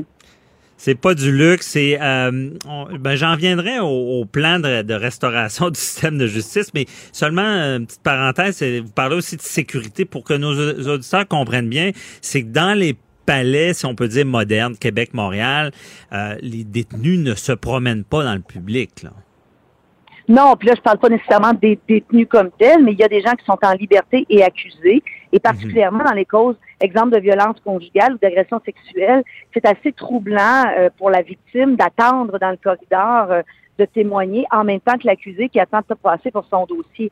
Donc, dans les cas de Montréal ou Québec, bon, c'est le cas aussi dans d'autres palais de justice, il y a des salles, il y a des, des endroits ou des espaces aménagés où on peut faire attendre les personnes, les témoins, les victimes pour s'assurer à tout le moins qu'elles soient pas, euh, qu'elles ne côtoient pas leur, euh, leur agresseur présumé dans le corridor, dans l'attente de témoigner. Naturellement, les détenus comme tels sont pas sont pas en liberté dans les corridors, mais il peut y arriver aussi. euh, Mais ils peuvent euh, moi, circuler aussi, c'est ça. Oui, avec, avec comprend. les gardiens. Avec les gardiens, ouais. C'est ça. Non, je veux pas, je veux pas laisser la confusion qu'ils sont en liberté, mais c'est ça. C'est qu'à Montréal, Québec. c'est à Montréal, Québec, ils sont vraiment dans des couloirs séparés, on ne les verra pas. Et, Et voilà. bien expliqué, la, la victime ne croisera pas son agresseur. OK. C'est bien dit. Absolument. Mais dans le cas aussi des gens en liberté, c'est la même chose, avoir des espaces aménagés ou des, des aires de circulation qui permettent de pas euh, de pas augmenter le niveau de contact euh, pour rien, Mhm. si on veut. Là. Puis on pense à euh, Milwaukee, je crois, au palais de justice, euh, euh, où est-ce qu'il y avait eu une altercation avec un agent, là, je crois, dans les couloirs. Là. Euh, il y, Oui. avait eu, et, et c'est le genre de choses qu'on veut éviter. Donc c'est une bonne Oh, chose. Exactement. On veut Mhm. augmenter les chances que ça se produise pas, disons. Ben oui, c'est ça, ben, bien dit. Et là, est-ce que c'est c'est un- une première euh, c'est une première étape et on dit ben celui de Robertval, là, c'était le premier sur la liste, que c'est lui qui en avait le plus de besoin ou? Ben là, on, naturellement, on va les faire. On les fait par, par ordre de priorité. Celui Ouais. de Robertval était quand même classé euh, dans, dans la dans, dans la cote des infrastructures au niveau du Québec. Celui de Robertval avait une cote euh, une cote épouvantable, donc il Mhm. était euh, urgent qu'on agisse. Donc ce dossier-là a été euh, a été approuvé là pour euh, par le Conseil des ministres il n'y a pas longtemps pour qu'on puisse aller de l'avant. Et là, on y va avec les ré- rénovations comme telles, la réflexion. Les appels d'offres sont d'ailleurs déjà lancés. Et l'objectif, c'est qu'on puisse couper le ruban, si vous pouvez me permettre, en 2022 sur cette nouvelle structure. D'autres palais de justice sont dans sont dans les projets, mais pour pas soulever d'enthousiasme indu, je vais me garder les Mhm. nommer, mais on est en train de regarder également. Là. Et il y a d'autres personnes qui sûrement qui sont à l'écoute et dans des différents districts judiciaires Ouais. qui disent moi, moi, moi, là. Mais oui, euh, ne vous inquiétez pas, on est en train de regarder ça. puis On les a, regarde. on, les- Bon, ben- on les a, on les a sur la loupe, sur la mire. OK, ben, je voulais- ma, ma question était, c'est, c'est, quel palais le prochain, mais on ne peut pas le dire à cette étape-là, là, cette étape-là. Ben, c'est parce que je me, je préfère, euh, je veux pas soulever Mhm. des fois de, de, de faux, de Ouais. faux enthousiasmes. Je peux peut-être me permettre de dire que Saint-Hyacinthe va faire partie aussi des, euh, Ah. des palais de justice qui sont qui sont dans les dans les dans les prochains, disons, dans les prochains. Qui sont dans les vont, euh, priorités, là, Saint-Hyacinthe. Oui, bon, merci du, du scoop là-dessus. Parfait. Même de Bon. beaucoup d'amour, je dirais, dans le cas de Saint-Hyacinthe. OK, euh, bon. on- Euh, Peut-être le prochain, mais c'est dans les priorités. Là. Euh, parce voilà, que Saint-Hyacinthe, il y a un peu le même genre de problématique ou... Ah, même Saint-Hyacinthe, et euh, on pourrait même pas parler, d'après ce que j'ai compris, euh, d'état de la situation, euh, de réfection. Et ça, c'est un palais de justice que je connais un peu mieux. J'ai eu l'occasion de le fréquenter. On parlerait vraiment d'une reconstruction. C'est pour ça qu'il faut prendre le temps de bien regarder les choses là, et de s'assurer. Donc, ça aussi implique une relocalisation des activités judiciaires, ce qui n'est pas le cas dans le cadre verbal. Ce qui est important de souligner, c'est qu'on va être en- capable de maintenir les activités judiciaires pendant les travaux parce qu'on va être- on peut là Malheureusement, Mhm. c'est sûr que ça va être peut-être un petit peu plus à l'étroit pendant quelques temps, mais on n'a pas à déplacer les activités judiciaires, alors que dans le cas de Saint-Hyacinthe, euh, dans les dans les évaluations que je détiens présentement, Ouais. il va falloir déplacer les activités judiciaires. Donc, on parle pas du même du même type de projet, si on veut, puis ça Mhm. complique un peu les choses quand il faut euh, parce Ben que la- oui, les salles de cours continuent, hein, la justice continue. Mhm. Et voilà, Ouais. la, la justice continue d'opérer pendant qu'on la modernise. hein, donc, euh, Ouais, il faut, c'est ça. Il faut, il faut travailler en parallèle. Ben ouais, une difficulté de plus, évidemment, mais en tout cas, c'est c'est toujours un mal pour un bien, le moment que ça se fait. Et, euh, euh, Maître Lebel, euh, dans, dans comme d'autres travaux là, en cours qu'on veut moderniser, est-ce qu'il y a, a d'au- d'autres priorités? Est-ce que c'est l'informatique? Est-ce que c'est quoi, sur quoi vous vous orientez? Oui. Oui, ben là, il y a, il y a- il y a- la transformation de la justice est très large. hein, de façon Mhm. très concrète, il y a toute l'informatisation des palais de justice.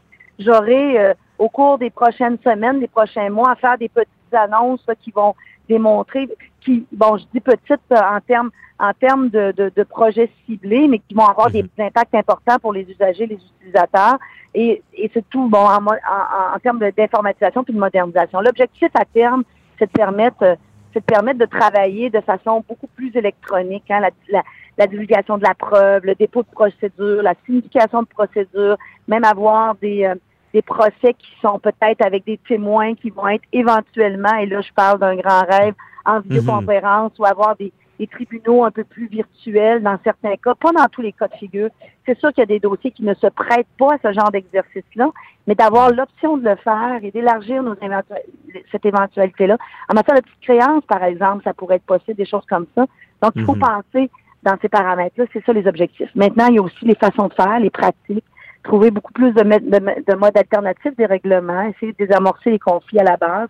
Ça aussi, ça peut aider. Donc, on mise aussi sur l'éducation juridique, l'information, la, une meilleure accessibilité pour les citoyens à l'information juridique, puis une information aussi qui est claire, hein? parce qu'on Ouais. peut, n'importe qui maintenant sur Google peut taper les paramètres de son problème. Ils vont trouver de l'information, mais est-ce qu'on est en mesure de la comprendre, puis de la, de la, l'appliquer Mhm. à notre, notre cas de figure de façon adéquate, c'est plus compliqué maintenant. Ben, c'est Donc, ça. Puis on, on voit vraiment un avancement là-dessus de nos jours. Puis c'est c'est bon que vous soyez travaillé à ça. Et justement, hier, j'ai reçu le, euh, le DPCP qui, qui disait qu'il éduquait les jeunes au droit, à comprendre le droit, ce qui est bienvenu. Absolument. Comme vous le dites bien, c'est quand on comprend bien, je, je pense qu'il y a moins de... Les gens ont plus confiance au système de justice. Euh, donc, c'est- bienvenu de moderniser tout ça. Euh, également, euh, ben, on, on, on pourrait aller aussi sur le. J'aurais quelques questions sur le dossier de euh, de l'oléoduc Trans Mountain. Vous avez- le, le Québec est intervenu là, à la Cour suprême avec la Colombie-Britannique. Je pense qu'on on veut mettre le pied à terre pour être partie de ce débat-là en environnement. là, J'ai bien compris. Oui, ben là, c'est important de comprendre. C'est sûr, quand le Québec intervient au niveau de la Cour suprême, nous, on intervient vraiment au, au niveau des principes juridiques et constitutionnels. Donc, on prend, on prend pas fait et cause ou partie dans, le, dans la trame factuelle d'un dossier. Dans le cas de Trans Mountain, pour les gens qui nous écoutent, ça, ça concerne donc l'Alberta, naturellement, qui veut faire passer euh, un oléoduc euh, sur le territoire de la Colombie-Britannique. Le fédéral, lui, euh, prétend que selon sa capacité euh, d'avoir des bon pour euh, les, les, euh, les ouvrages qui sont euh, nationaux euh, a une compétence et la Colombie-Britannique dit, elle, qu'en fonction de ses compétences en environnement, elle peut mettre des critères pour pour euh, ce, ce passage de, de, de, d'oléoduc ou ce genre de- d'ouvrages-là qui passent sur son territoire. Euh, Mhm. donc, nous, euh, il y a C69 aussi hein, en, en matière d'évaluation en- environnementale où on, on va intervenir. Il y a également l'histoire euh, du euh, de la taxe du carbone, la bourse du carbone, où on est intervenu euh, dans le dossier de la Saskatchewan en Cour suprême. Encore une fois, pas pour prendre fait et cause, mais les, à chaque fois, le Québec, c'est pour réaffirmer son, son autonomie et ses compétences. Ce qui est important en matière fédérale, provinciale, c'est de faire en sorte qu'il n'y a pas d'empiètement du fédéral sur nos compétences de façon indue. Et c'est ça, c'est ça la- un nationalisme qui est bien exercé, c'est qu'on a des compétences, on est maître chez nous, hein? Oui. Et au Québec, surtout, euh, euh, on est souvent cité en exemple dans la fédération, surtout en matière d'environnement. On a notre bourse carbone, on fait nos propres évaluations environnementales. Donc, on n'a vraiment pas, mais vraiment pas intérêt à ce que on vienne euh, gruger du terrain euh, dans ce domaine-là qui nous empêcherait justement d'agir comme on le fait présentement. Parce que notre intention est d'agir, on le fait déjà. Donc, effectivement, le Québec va mettre le pied, à, le pied à terre, mais pour défendre la compétence du Québec et l'autonomie du Québec, toujours dans, ces, toujours dans cette optique-là. Vous serez là, dans le fond, en résumé, en tant que gardien de, de nos droits en environnement. Euh, comme on dit, pour pas s'en faire passer une. C'est un peu ça? Ah, exactement. Gardien de nos droits en tant que province, justement pour pas s'en faire passer une petite vite. Puis c'est facile de, de, de perdre du terrain de façon sournoise, donc faut être très vigilant. Ben ouais. Parfait, mais félicitations pour le bon travail. Merci beaucoup pour l'entrevue et euh, ben, je vous souhaite des belles vacances cet été puis de vous reposer pour repartir à, à la rentrée parlementaire. Merci beaucoup, euh, Maître Sonia Lebel. Avocat à la barre. Alors, je procède à la lecture du verdict. Avec François-David Bernier. Les meilleures plaidoiries que vous entendrez. Cube Radio. Je vous rappelle que vous pouvez poser des questions à Walid et Jazzy, criminaliste. Donc, je rappelle le numéro 187 Cube Radio ou écrivez-nous sur le Facebook des questions en lien avec euh, les- la matière criminelle, les avocats qui représentent euh, des gens qui sont accusés. Et je suis avec euh, Walid et Jazzy pour la revue de la semaine de l'actualité judiciaire. Bon, bonjour, ma, maître Jazzy. Comment ça va, mon cher? Ça va très bien, et toi? On- Bon, parfait. Es-tu en forme pour, ben, un, on fait la revue et Ouais. par la suite, les questions. Ça, c'est pas toujours évident. J'ai hâte Dans ton domaine. Ah Ouais, ben oui, ça va être bon. Euh, et euh, bon, commençons par, la- par la revue. Là, Euh, il y a justement, il y a un, euh, de- il y a un meurtre dans le fond. Il y a quelqu'un qui était accusé de meurtre 15 ans après. Donc, Ben oui. euh, la justice a le bras long. Là. Ben exactement, l'idée là-dedans, fait que c'est un c'est un c'est un monsieur qui est accusé euh, du meurtre de sa femme, mais euh, des faits qui sont survenus en 2004. Elle avait été retrouvée morte chez elle en 2004 et euh, c'était le grand mystère. Mais la police de Laval n'a jamais arrêté d'enquêter dans cette histoire. Et en bout de piste, c'est son conjoint, le conjoint de la femme décédée, qui 15 ans plus tard là cette semaine se fait arrêter. Alors l'idée là-dedans, c'est c'est un peu pour parler de de la prescription. La prescription, euh, euh, c'est un- concept connu en droit. C'est le délai à Mhm. l'intérieur duquel on, on peut poursuivre.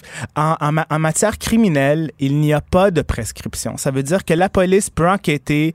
euh, il n'y a pas de délai à l'intérieur duquel ils doivent enquêter. Ils peuvent prendre des années pour enquêter et quelqu'un Mhm. peut se retrouver accusé. On a déjà vu des gens accusés euh, 10, 15, peut-être même 20, 25 ans plus tard. Il n'y a pas de limite. C'est pas comme aux États-Unis où il y a un statute of limitations. Même un meurtre après euh, 20 ou 25 ans, dépendamment des États, c'est prescrit. On peut plus poursuivre.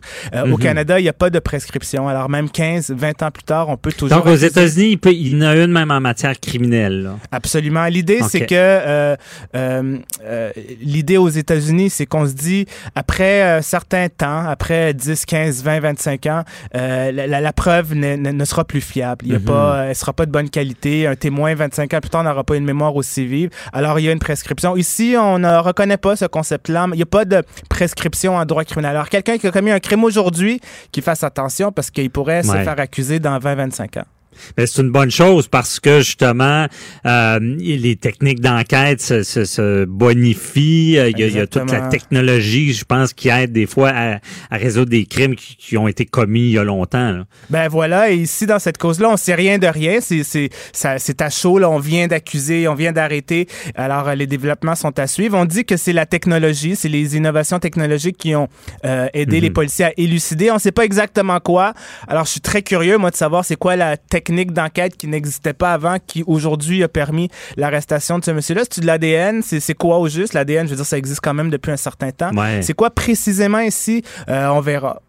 Ouais, c'est ça, à suivre. Mais euh, en tant qu'avocat de la défense, j'imagine, euh, plus le crime est, excuse, est vieux, Walid, plus c'est difficile pour tout le monde. Bon, ben, ben, surtout peut-être pour la couronne qui doit faire sa preuve hors de tout doute raisonnable. Exactement, c'est un peu ça l'idée euh, d'avoir une prescription aux États-Unis. On se dit après un certain temps, ça sert à rien de poursuivre parce que la preuve elle sera, il y a une présomption que la preuve sera de très mauvaise qualité. Ici, mhm. euh, on n'a pas, on n'a pas endossé ce concept-là. Alors il y a, ultimement, c'est un procureur qui va décider. Là, on n'est jamais obligé d'accuser. Un procureur va évaluer euh, le dossier qu'un enquêteur lui amène et il l'estimera si il a la, la, conviction de pouvoir de pouvoir ultimement obtenir une condamnation, déposer des accusations s'il fait une mhm. évaluation que la preuve est bonne, que les témoins feront des bons témoins, puis qu'en bout de piste, un juge ou un jury décidera. C'est ça, il y a une première, déjà une première analyse. Il y a peut-être des crimes qui ont été commis il y a longtemps, mais euh, le ministère public va dire bon, il n'y a pas de chance de succès, la preuve ne, ne, tiendra pas la route. Exactement. Le critère pour un procureur de la couronne, c'est est-ce que j'ai la conviction morale que je vais pouvoir obtenir une condamnation. Alors, je suis pas un juge, je pas être convaincu. Hors de tout doute raisonnable, mais j'ai une probabilité sérieuse que le crime a effectivement été commis. Et j'ai de la preuve, j'ai euh, j'ai de la preuve matérielle, j'ai de l'ADN, j'ai des photos, j'ai des témoins.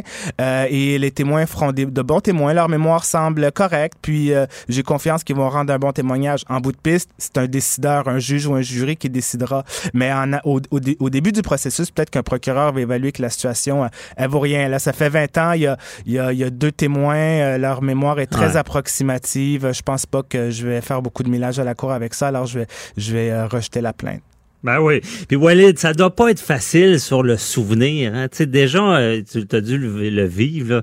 Bon, il y a le processus judiciaire, puis que ce soit les, témoins, les victimes.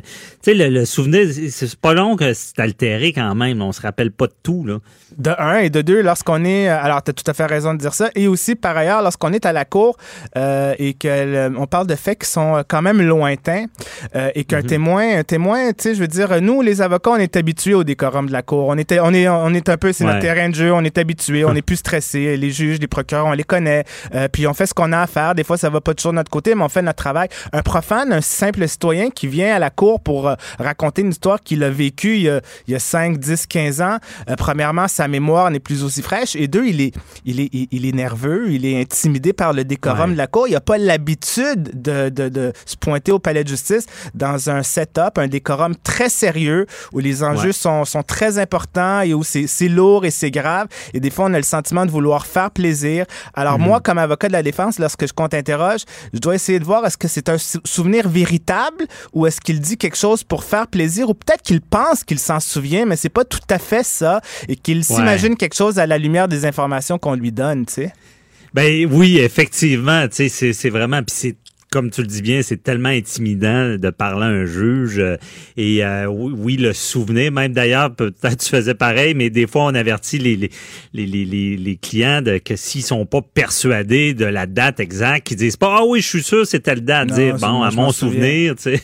Un, truc, un, truc, un truc pour les jeunes. Moi, c'est un vieux procureur. Moi, je suis avocat de la défense, mais c'est un vieux procureur de la couronne euh, qui, qui avait beaucoup d'expérience qui m'a donné ce truc-là. Il m'a dit, si, si c'est une affaire de mémoire, commence pas ton Quand tu vas poser tes questions, Commence mhm. pas au début de l'histoire. Commence à n'importe où, mais pas au milieu parce que, je veux dire, le, le, le, cerveau a une suite chronologique, des, des une logique chronologique d'à peu près tout, tu sais.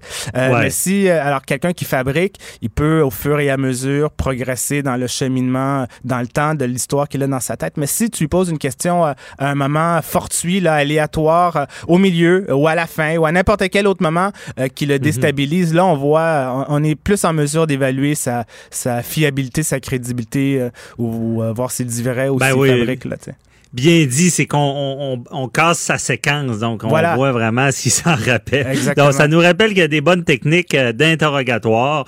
Euh, et euh, Walid aussi un autre point, tu sais, on parle de prescription. il y a une nuance aussi, je pense, mais entre l'accusation par acte criminel puis l'accusation par voie sommaire. Oui, oui, oui, ça c'est sûr. Je pense qu'il y a un délai avec la voie sommaire. Ça c'est, oui, absolument, c'est une bonne remarque. bon, alors à criminel, acte sommaire, on parle de, on parlait, on parle de crimes graves. hein. Ici, on parle Ouais, de meurtre. Alors, on est dans l'univers des crimes sérieux euh, où euh, Mhm. la personne pourra éventuellement être, avoir un procès devant jury. Un procès devant jury, c'est quand c'est passible d'une peine d'emprisonnement de 5 ans ou plus. Alors, on parle d'un crime assez grave où il y a une possibilité de prison.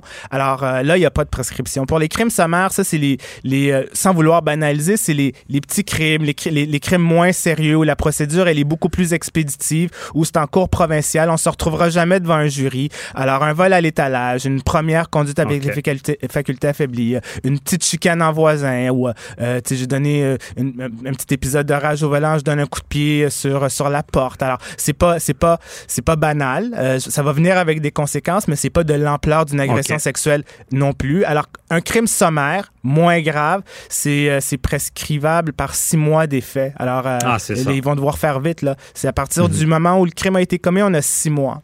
Ok. Euh, C'est alors, bon. oui, il y a une prescription Il y a pour une ça. petite nuance, il y a- c'est ça, une prescription. Parce qu'aussi, Euh, ça, c'est- autre... Ouais, vas-y. Ouais, vas-y, vas-y. Ben, ça, je disais, euh, logiquement, c'est pour des raisons administratives aussi. Là, on veut pas euh, Ouais. congestionner. Laisser l'épée de Damoclès sur Voilà. des petites choses. Ben, c'est ça. Ouais. OK. Puis, euh, autre sujet, puis dans pas long, on va passer aux, aux questions du public. Euh, le- du, du car surfing, là, ça peut mal tourner, cette histoire-là. Il Ben peut oui, y ça, avoir des accusations. Ça, ça, c'est une autre histoire triste. Euh, C'était deux jeunes qui euh, ne pensaient pas qu'ils euh, ils sont levés le matin, ils, avaient le- ils voulaient se faire du fun entre eux. Il n'y a pas personne là-dedans qui avait le goût de, de, de causer du mal ou d'enlever la Mhm. vie. Mais bon, c'est quand même un adulte. Alors, c'est un incident où deux jeunes, on est dans, je pense, on est dans la région de Québec, là. Euh, euh, euh, ils, ils ont fait du car surfing. Le gars, il est tombé. Alors, celui qui conduisait la voiture a été accusé de conduite dangereuse. Mais la personne qui est tombée, son ami là, qui était sur son, son skateboard, puis qui était attaché, à un moment donné, il tombe puis il se cogne la tête. Euh, il a été amené à l'hôpital. La personne Mhm. s'est fait accuser le lendemain. Mais là, deux semaines plus tard, son ami qui était inconscient là, euh, a Mhm. perdu la vie. Il est décédé. Alors Ok. là, c'est les accusations. Alors, il a été réaccusé, réarrêté, réaccusé pour la, la même histoire. Mais là, on parle plus de conduite dangereuse, mais c'est beaucoup plus grave. Là. Conduite dangereuse causant la mort. On est au début du des graves processus. conséquences. Oui, on verra s'il va faire valoir une défense d'accident, là. Mais euh, c'est- c'est c'est triste. Mais ce qu'il faut euh, comprendre un peu là-dedans, c'est.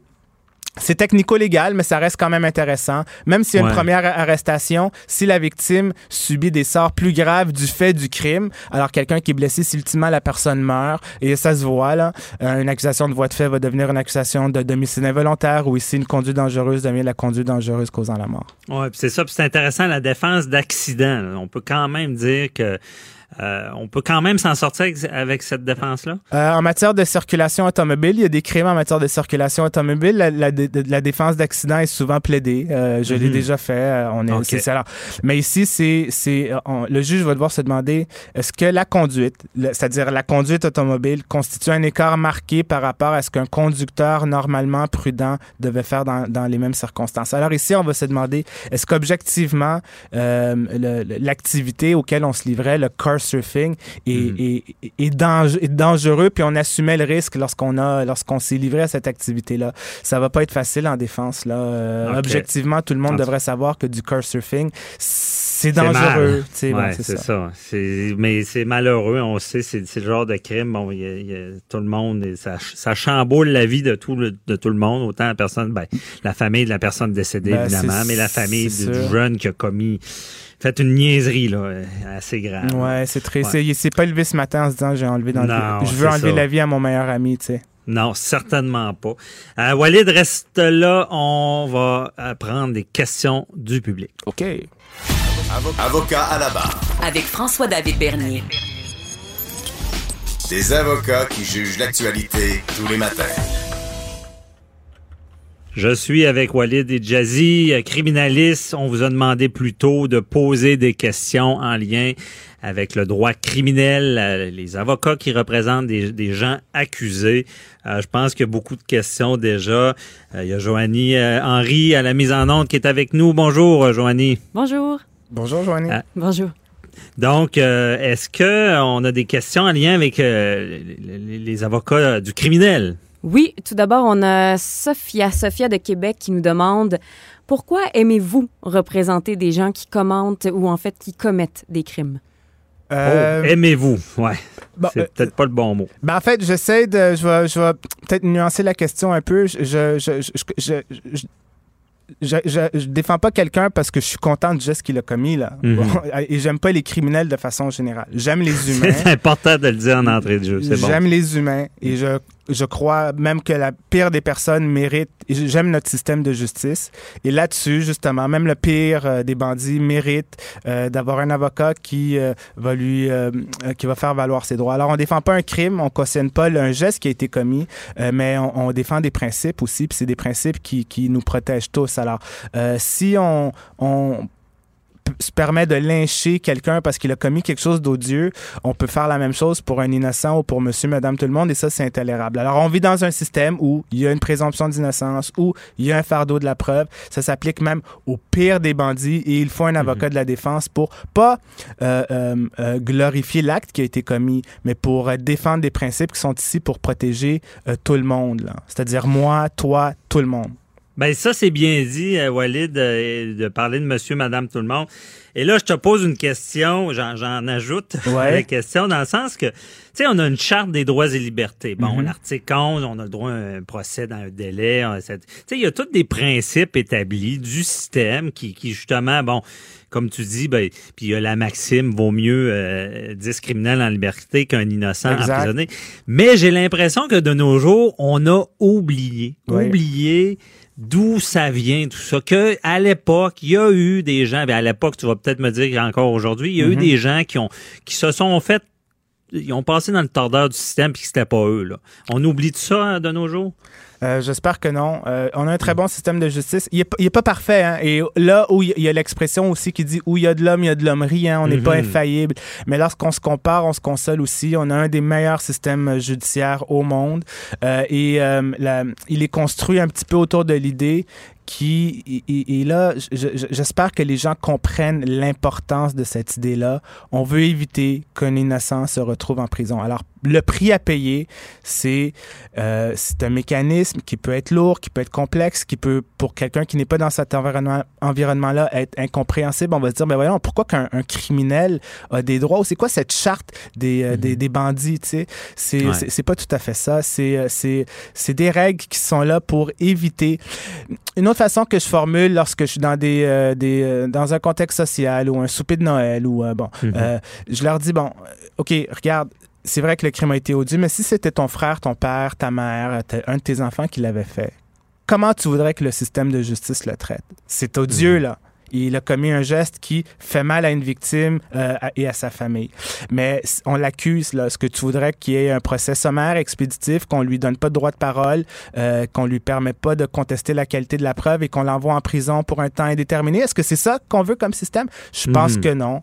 Alors, euh, tant mieux. non si c'est bien dit puis euh, c'est c'est pour les gens de se mettre en situation parce qu'il y a pas si longtemps je j'ai j'ai pas la date exacte mais on s'était rendu compte que quelqu'un avait fait à peu près 20 ans en prison c'était pas lui là. Bon.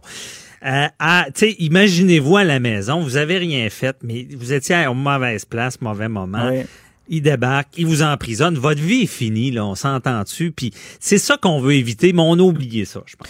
Euh, il va pas les récupérer, ces 20 ans? Il va pas avoir Non. 20 ans qui va se rajouter à son espérance de vie? C'est perdu. C'est perdu. Euh, c'est perdu. Il est pas aux États-Unis, il n'y aura, pas- il y aura pas 10 millions pour ça. ça Mais, même, si la- même si on lui donne 10 millions, comment, Ouais, comment, on, ré- comment on cicatrise euh, avoir perdu 20 ans, de un, et de deux, avoir vécu 20 ans en Mhm. prison pour un crime qu'on n'a jamais commis? Non, je Comment pense quand pas on peut, on peut mettre un pansement là-dessus? Ouais, c'est ça. Ouais.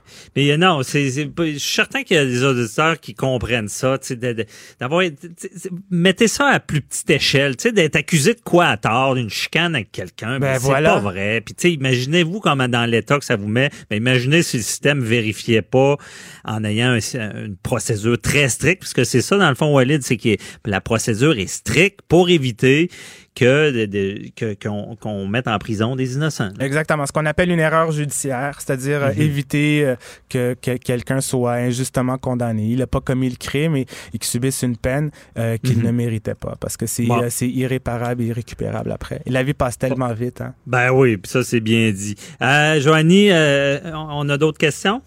Émilie de Drummondville. est-ce que c'est déjà arrivé qu'une personne ait commis un, un crime tellement horrible qu'elle n'a pas réussi à se trouver un avocat pour la défendre? Euh, non, non. Ben, pas à ce que je sache, pas en termes généraux. J'ai pas de telle anecdote. Euh, Peut-être que quelqu'un est à ce point insupportable qu'aucun avocat veut le représenter, mais pas parce que le crime lui- en lui-même était euh, euh, odieux. Je veux dire, euh, même dans les, euh, les cas de personnes qui sont pas en mesure de se payer les frais, les services d'un avocat, il y a, y a, il y a de- de- ben, toutes les provinces au Canada ont un service d'aide juridique. Alors, euh, pourrait avoir un avocat qui, à la limite, ben, je veux dire, très bons avocats l'aide juridique. Euh, euh, euh, alors, tout le monde a l'occasion de pouvoir être représenté. Quelqu'un qui se lance en, en- en défense euh, aux criminels, j'ai enseigné, ce que je dis à mes étudiants, c'est... euh, Quelqu'un veut être un, médecin, il rêve d'être médecin, mais il a peur du sang. Il pourra pas être médecin, là. Je veux dire, Hmm. un médecin est obligé de voir du sang à tous les jours. Alors, t'as beau avoir toute la volonté au monde, si t'es pas capable de voir une aiguille, si t'es pas capable de voir du sang, euh, ben, tu pourras pas être médecin. C'est un peu la même chose. Si on n'est pas capable de composer avec euh, du drame humain de très haut niveau, euh, on, on est, on sera pas, on est, on n'a pas les reins assez solides pour ce métier. Ouais, bien dit. Mais j'ai élargi un peu la question, Walid. Euh, parce que moi, je l'ai constaté. Ben, j'ai, il y a un bout, j'ai pratiqué en criminel aussi, puis Ouais. Fréquente des criminalistes. Euh, et euh, il y, a, y a quand même, peut-être pas de dire qu'il se trouve pas d'avocat, mais moi, tout, je me rappelle quand ça, ça concernait de la pédophilie, je, je ne voulais pas. Mais beaucoup de criminalistes que je, co- je connais ne prennent pas ces causes-là, ou Mhm. des fois il y en a qui veulent, veulent pas pas d'agression sexuelle là, chez des jeunes. Ben, chacun sa limite. Hein, je veux dire, euh, les, les Mhm. avocats de la défense sont des humains aussi. On n'est pas insensibles, on n'est pas des sphinx, on n'est pas des statues, on n'est pas. euh, on a des émotions et on, on a de la Mhm. compassion et on a de la, on peut avoir de la compassion à différents niveaux. On peut avoir à la fois de la compassion pour notre client, sa famille, la victime, la famille de la victime. Euh, mais on n'est pas. Alors c'est bien dit, on n'est pas obligé. Euh, de, de prendre un dossier. C'est pas parce que quelqu'un m'appelle que c'est obligé, que obligatoirement je vais devenir son avocat. C'est pas parce que je, je, je le rencontre que je vais absolument le défendre. Et même, je peux me retirer d'un dossier en cours de route. On peut avoir une ligne éthique personnelle qu'on respecte euh, et on a des principes déontologiques aussi. Si euh, un client me le dit, me dit qu'il l'a fait, mais insiste pour témoigner en défense et faire valoir une histoire que je sais être mensongère, je peux pas me livrer à ça. Mhm. Et si un client me l'impose, j'ai le droit de me retirer du dossier. Là. Alors, un, je suis pas- je suis pas obligé d'accepter d'un dossier. Si, dans, si je l'accepte et dans la conduite de ce dossier, il y a, il y a une ligne éthique que je suis pas prêt à franchir, et même ou- une, ou une ligne déontologique, c'est-à-dire on a un code de déontologie, les avocats, et si on ment au tribunal, ben on risque, nous, personnellement, d'être sanctionnés. Euh, Mhm. Alors, on se retire du dossier. C'est pas un métier facile, hein? c'est des métiers où on est euh, euh, confronté à notre propre éthique ou à nos propres émotions ou à notre propre perception de la vie souvent, mais il Mhm. faut être fait fort. Euh, mais il y a Des rien, fois, on laisse le menotté. petit cœur à la maison. Là. Absolument, ça c'est sûr. Je veux dire, Mhm. c'est comme le médecin. Si le médecin peut pas, si un médecin, si quelqu'un ne- n'est pas capable de voir du sang, elle ne sera jamais capable d'ouvrir un ventre et faire une opération. C'est la même Mhm. chose en droit. C'est ça. Donc, c'est très rare ben, que quelqu'un ne trouve pas d'avocat parce qu'on on le rappelle, malgré l'odieux du crime, les avocats sont là pour le système, un système en santé qui fonctionne. Tant mieux. fois, on va, on va inciter à plaider coupable, on va, il va y avoir des procès plus sur la peine. Mais quand même, c'est ça, il y a des avocats qui, qui vont, par leur valeur, décider de ne pas faire tel tel droit. Mais est-ce que, est-ce que ça, fait que les avocats se spécialisent en quelque sorte. Des fois, un va dire, ben moi, de la pédophilie ou des, des agressions d'enfants, je, suis capable, je vais en faire, et d'autres ne veulent pas, et il devient quasiment spécialiste là-dedans parce que tout le monde lui envoie. Là.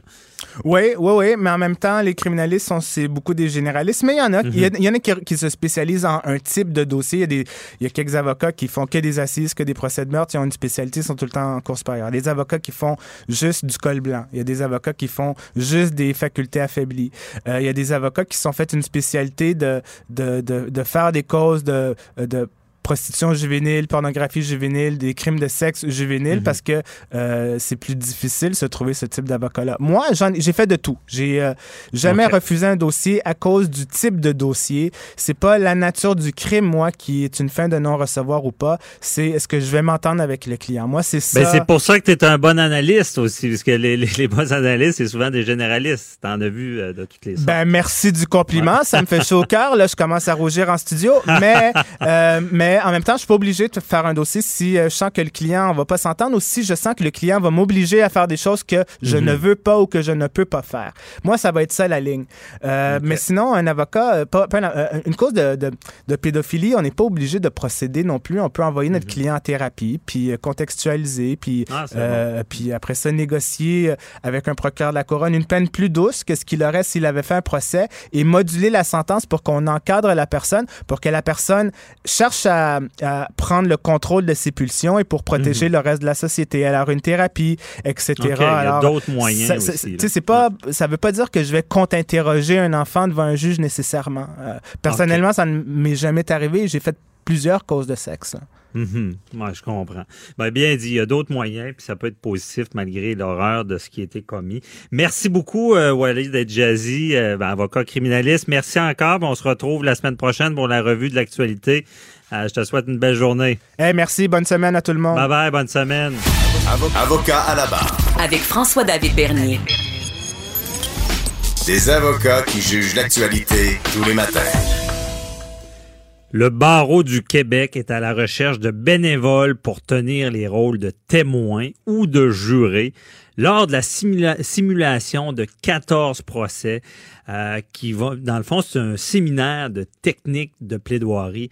On recherche ces jurés-là, ces témoins, et je reçois Maître Yannick Ostafichuk, superviseur euh, service de qualité au barreau du Québec. Euh, bonjour, Maître Os- Ostafichuk.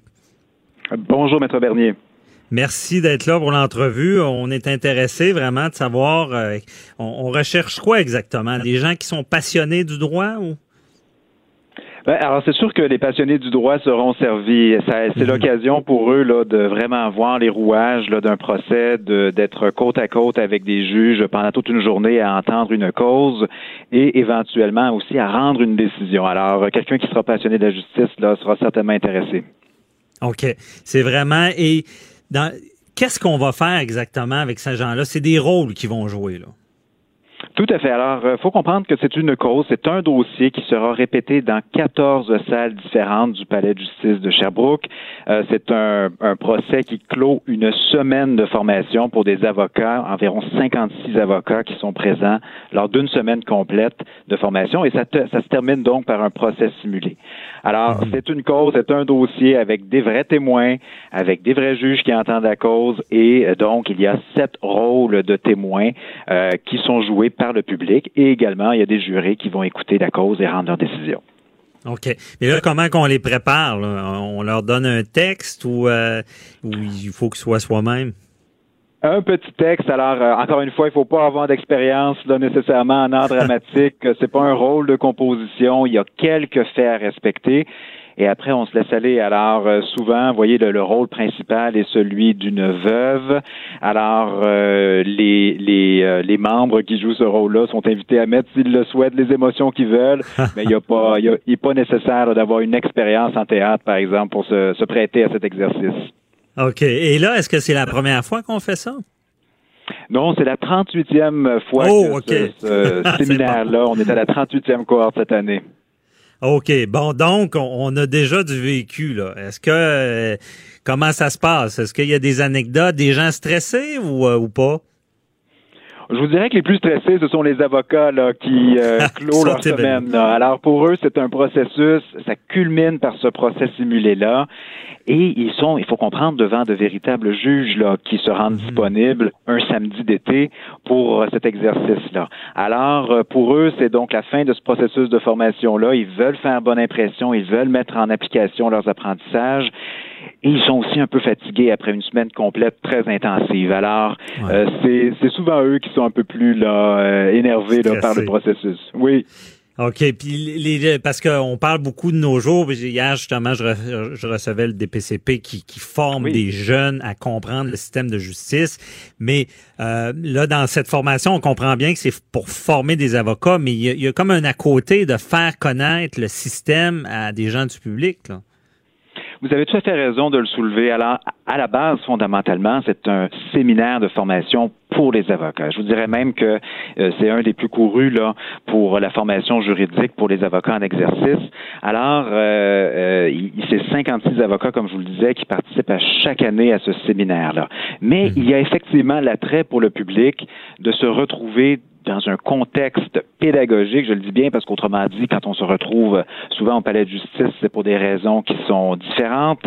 Euh, alors là, euh, c'est sans tension, sans stress, c'est dans une très belle atmosphère. Tout le monde apprend. Les juges sont extrêmement généreux de leur temps avec les membres du public. Écoutez, c'est pas tous les jours qu'on peut leur poser toutes les questions qui nous passent par la tête concernant une cause qu'on attend. Qu'est-ce que vous feriez? Comment rendez-vous une décision? Est-ce que c'est difficile des fois de trancher? Toutes les questions qui nous qui peuvent nous passer par la tête. Alors, les juges font preuve d'une très grande générosité de leur temps. OK. Et euh, c'est que quand je, suis curieux, là, 38e édition, quel genre de commentaires qui ressort du public là, quand ils, sortent de, cette formation-là? Je pense que d'abord, ils sont impressionnés. Oui. Ben, ils sont impressionnés par euh, le cadran, comme je vous disais. C'est, c'est, c'est le palais de justice, il y a un décorum, il y a une procédure à respecter. Je pense que ça a fait l'objet de votre euh, votre mhm. émission ce matin. Alors, c'est, c'est, c'est un, c'est, il n'y a rien d'improvisé là-dedans. Mais en même temps, il y a tellement d'émotions qui peuvent ressortir. Tout n'est pas clair. Il y a des nuances. Alors, comment gérer ces nuances-là quand on entend une cause? C'est souvent ça qui ressort et qui, qui, est, qui est passionnant là, pour les, le, le public qui y assiste. OK. Est-ce que des fois, il y a des, des, du public qui disent Ah, je comprends maintenant, j'ai compris quelque chose ou Est-ce que les, gens ont ce sentiment-là? Ils comprennent davantage le processus. Hein, quand on parle d'accès à la justice, c'est peut-être une façon d'être un peu plus proche de la justice et comprendre davantage comment ça se passe en réalité pourquoi les avocats euh, se préparent d'une certaine façon, comme c'est quoi être témoin, le stress qui va avec, même si c'est un samedi, comme je vous disais, il y a un certain stress. Alors, c'est un contact avec euh, cette réalité-là qui, euh, qui est très formatrice, je pense. OK. Est-ce que les gens comparent ça souvent aux films, à ce qu'ils ont vu dans les films? Ils disent, ah, je croyais que justement, bon, on appelait le juge votre honneur, des choses comme ça. Est-ce qu'ils comparent ça avec les films? Je, je, ne sais pas. Je vous dirais parce que la cause en soi qu'on présente, elle est assez sombrant. Euh, si vous voulez quelques éléments d'information, là, on parle de d'une veuve qui réclame une police, euh, le, paiement d'une police d'assurance à la suite du décès de son conjoint. Et bon, il y a une compagnie d'assurance qui prétend que c'est un suicide. Elle va dire que c'est un accident. Alors, on est loin du registre, je pense, cinématographique mhm. euh, et avec des, des, des éclats et autres. C'est vraiment une cause terre à terre qui, qui peuvent qui, en fait, qui, qui touche le quotidien d'une personne. Là. OK. Mais euh, là, on parle de, de juriste, ça veut dire que c'est du criminel. Là. Ah, c'est une belle nuance, là, et je pense que ça, ça termine bien votre émission. C'est un procès civil. Alors, on parle bien en droit des assurances, donc une réclamation d'une police d'assurance, mais puisqu'il s'agit d'un exercice pédagogique, bien, on a ajouté la dimension de la présence de jurés. ah, mais j'aime ça. Voilà, exactement. Ouais. Comme on le rappelle, en Ontario, il y a encore des procès euh, civils devant euh, des jurés et aux États-Unis. Euh, c'est le Québec qui n'a pas de, de juré en civil.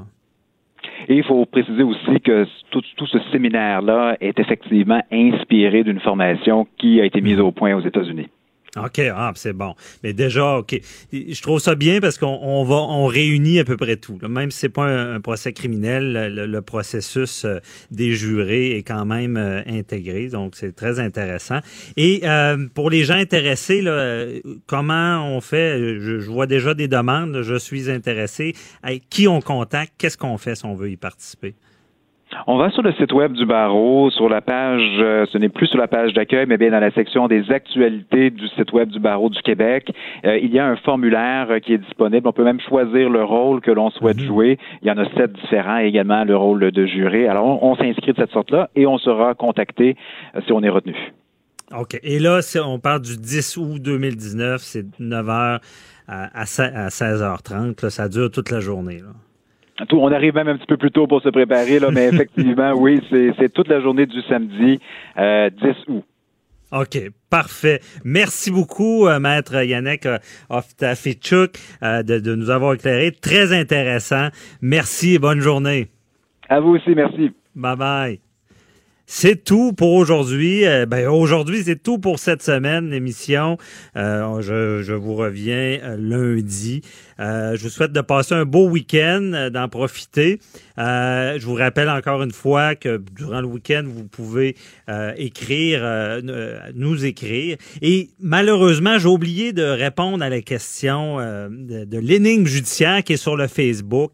J'y réponds rapidement. C'est vraiment lorsque, je rappelle la question, si quelqu'un prétend qu'il y a eu de l'adultère et qu'elle a le droit à une plus grosse part du patrimoine familial, ben au Canada, au Québec, il n'y a pas de faute de un et l'autre. C'est vraiment euh, une question. On dit pas l'autre a commis l'adultère, donc j'ai plus. L'adultère sert seulement pour réduire la durée du divorce d'un an de séparation de corps. Donc c'est la réponse à l'énigme. Cube Radio.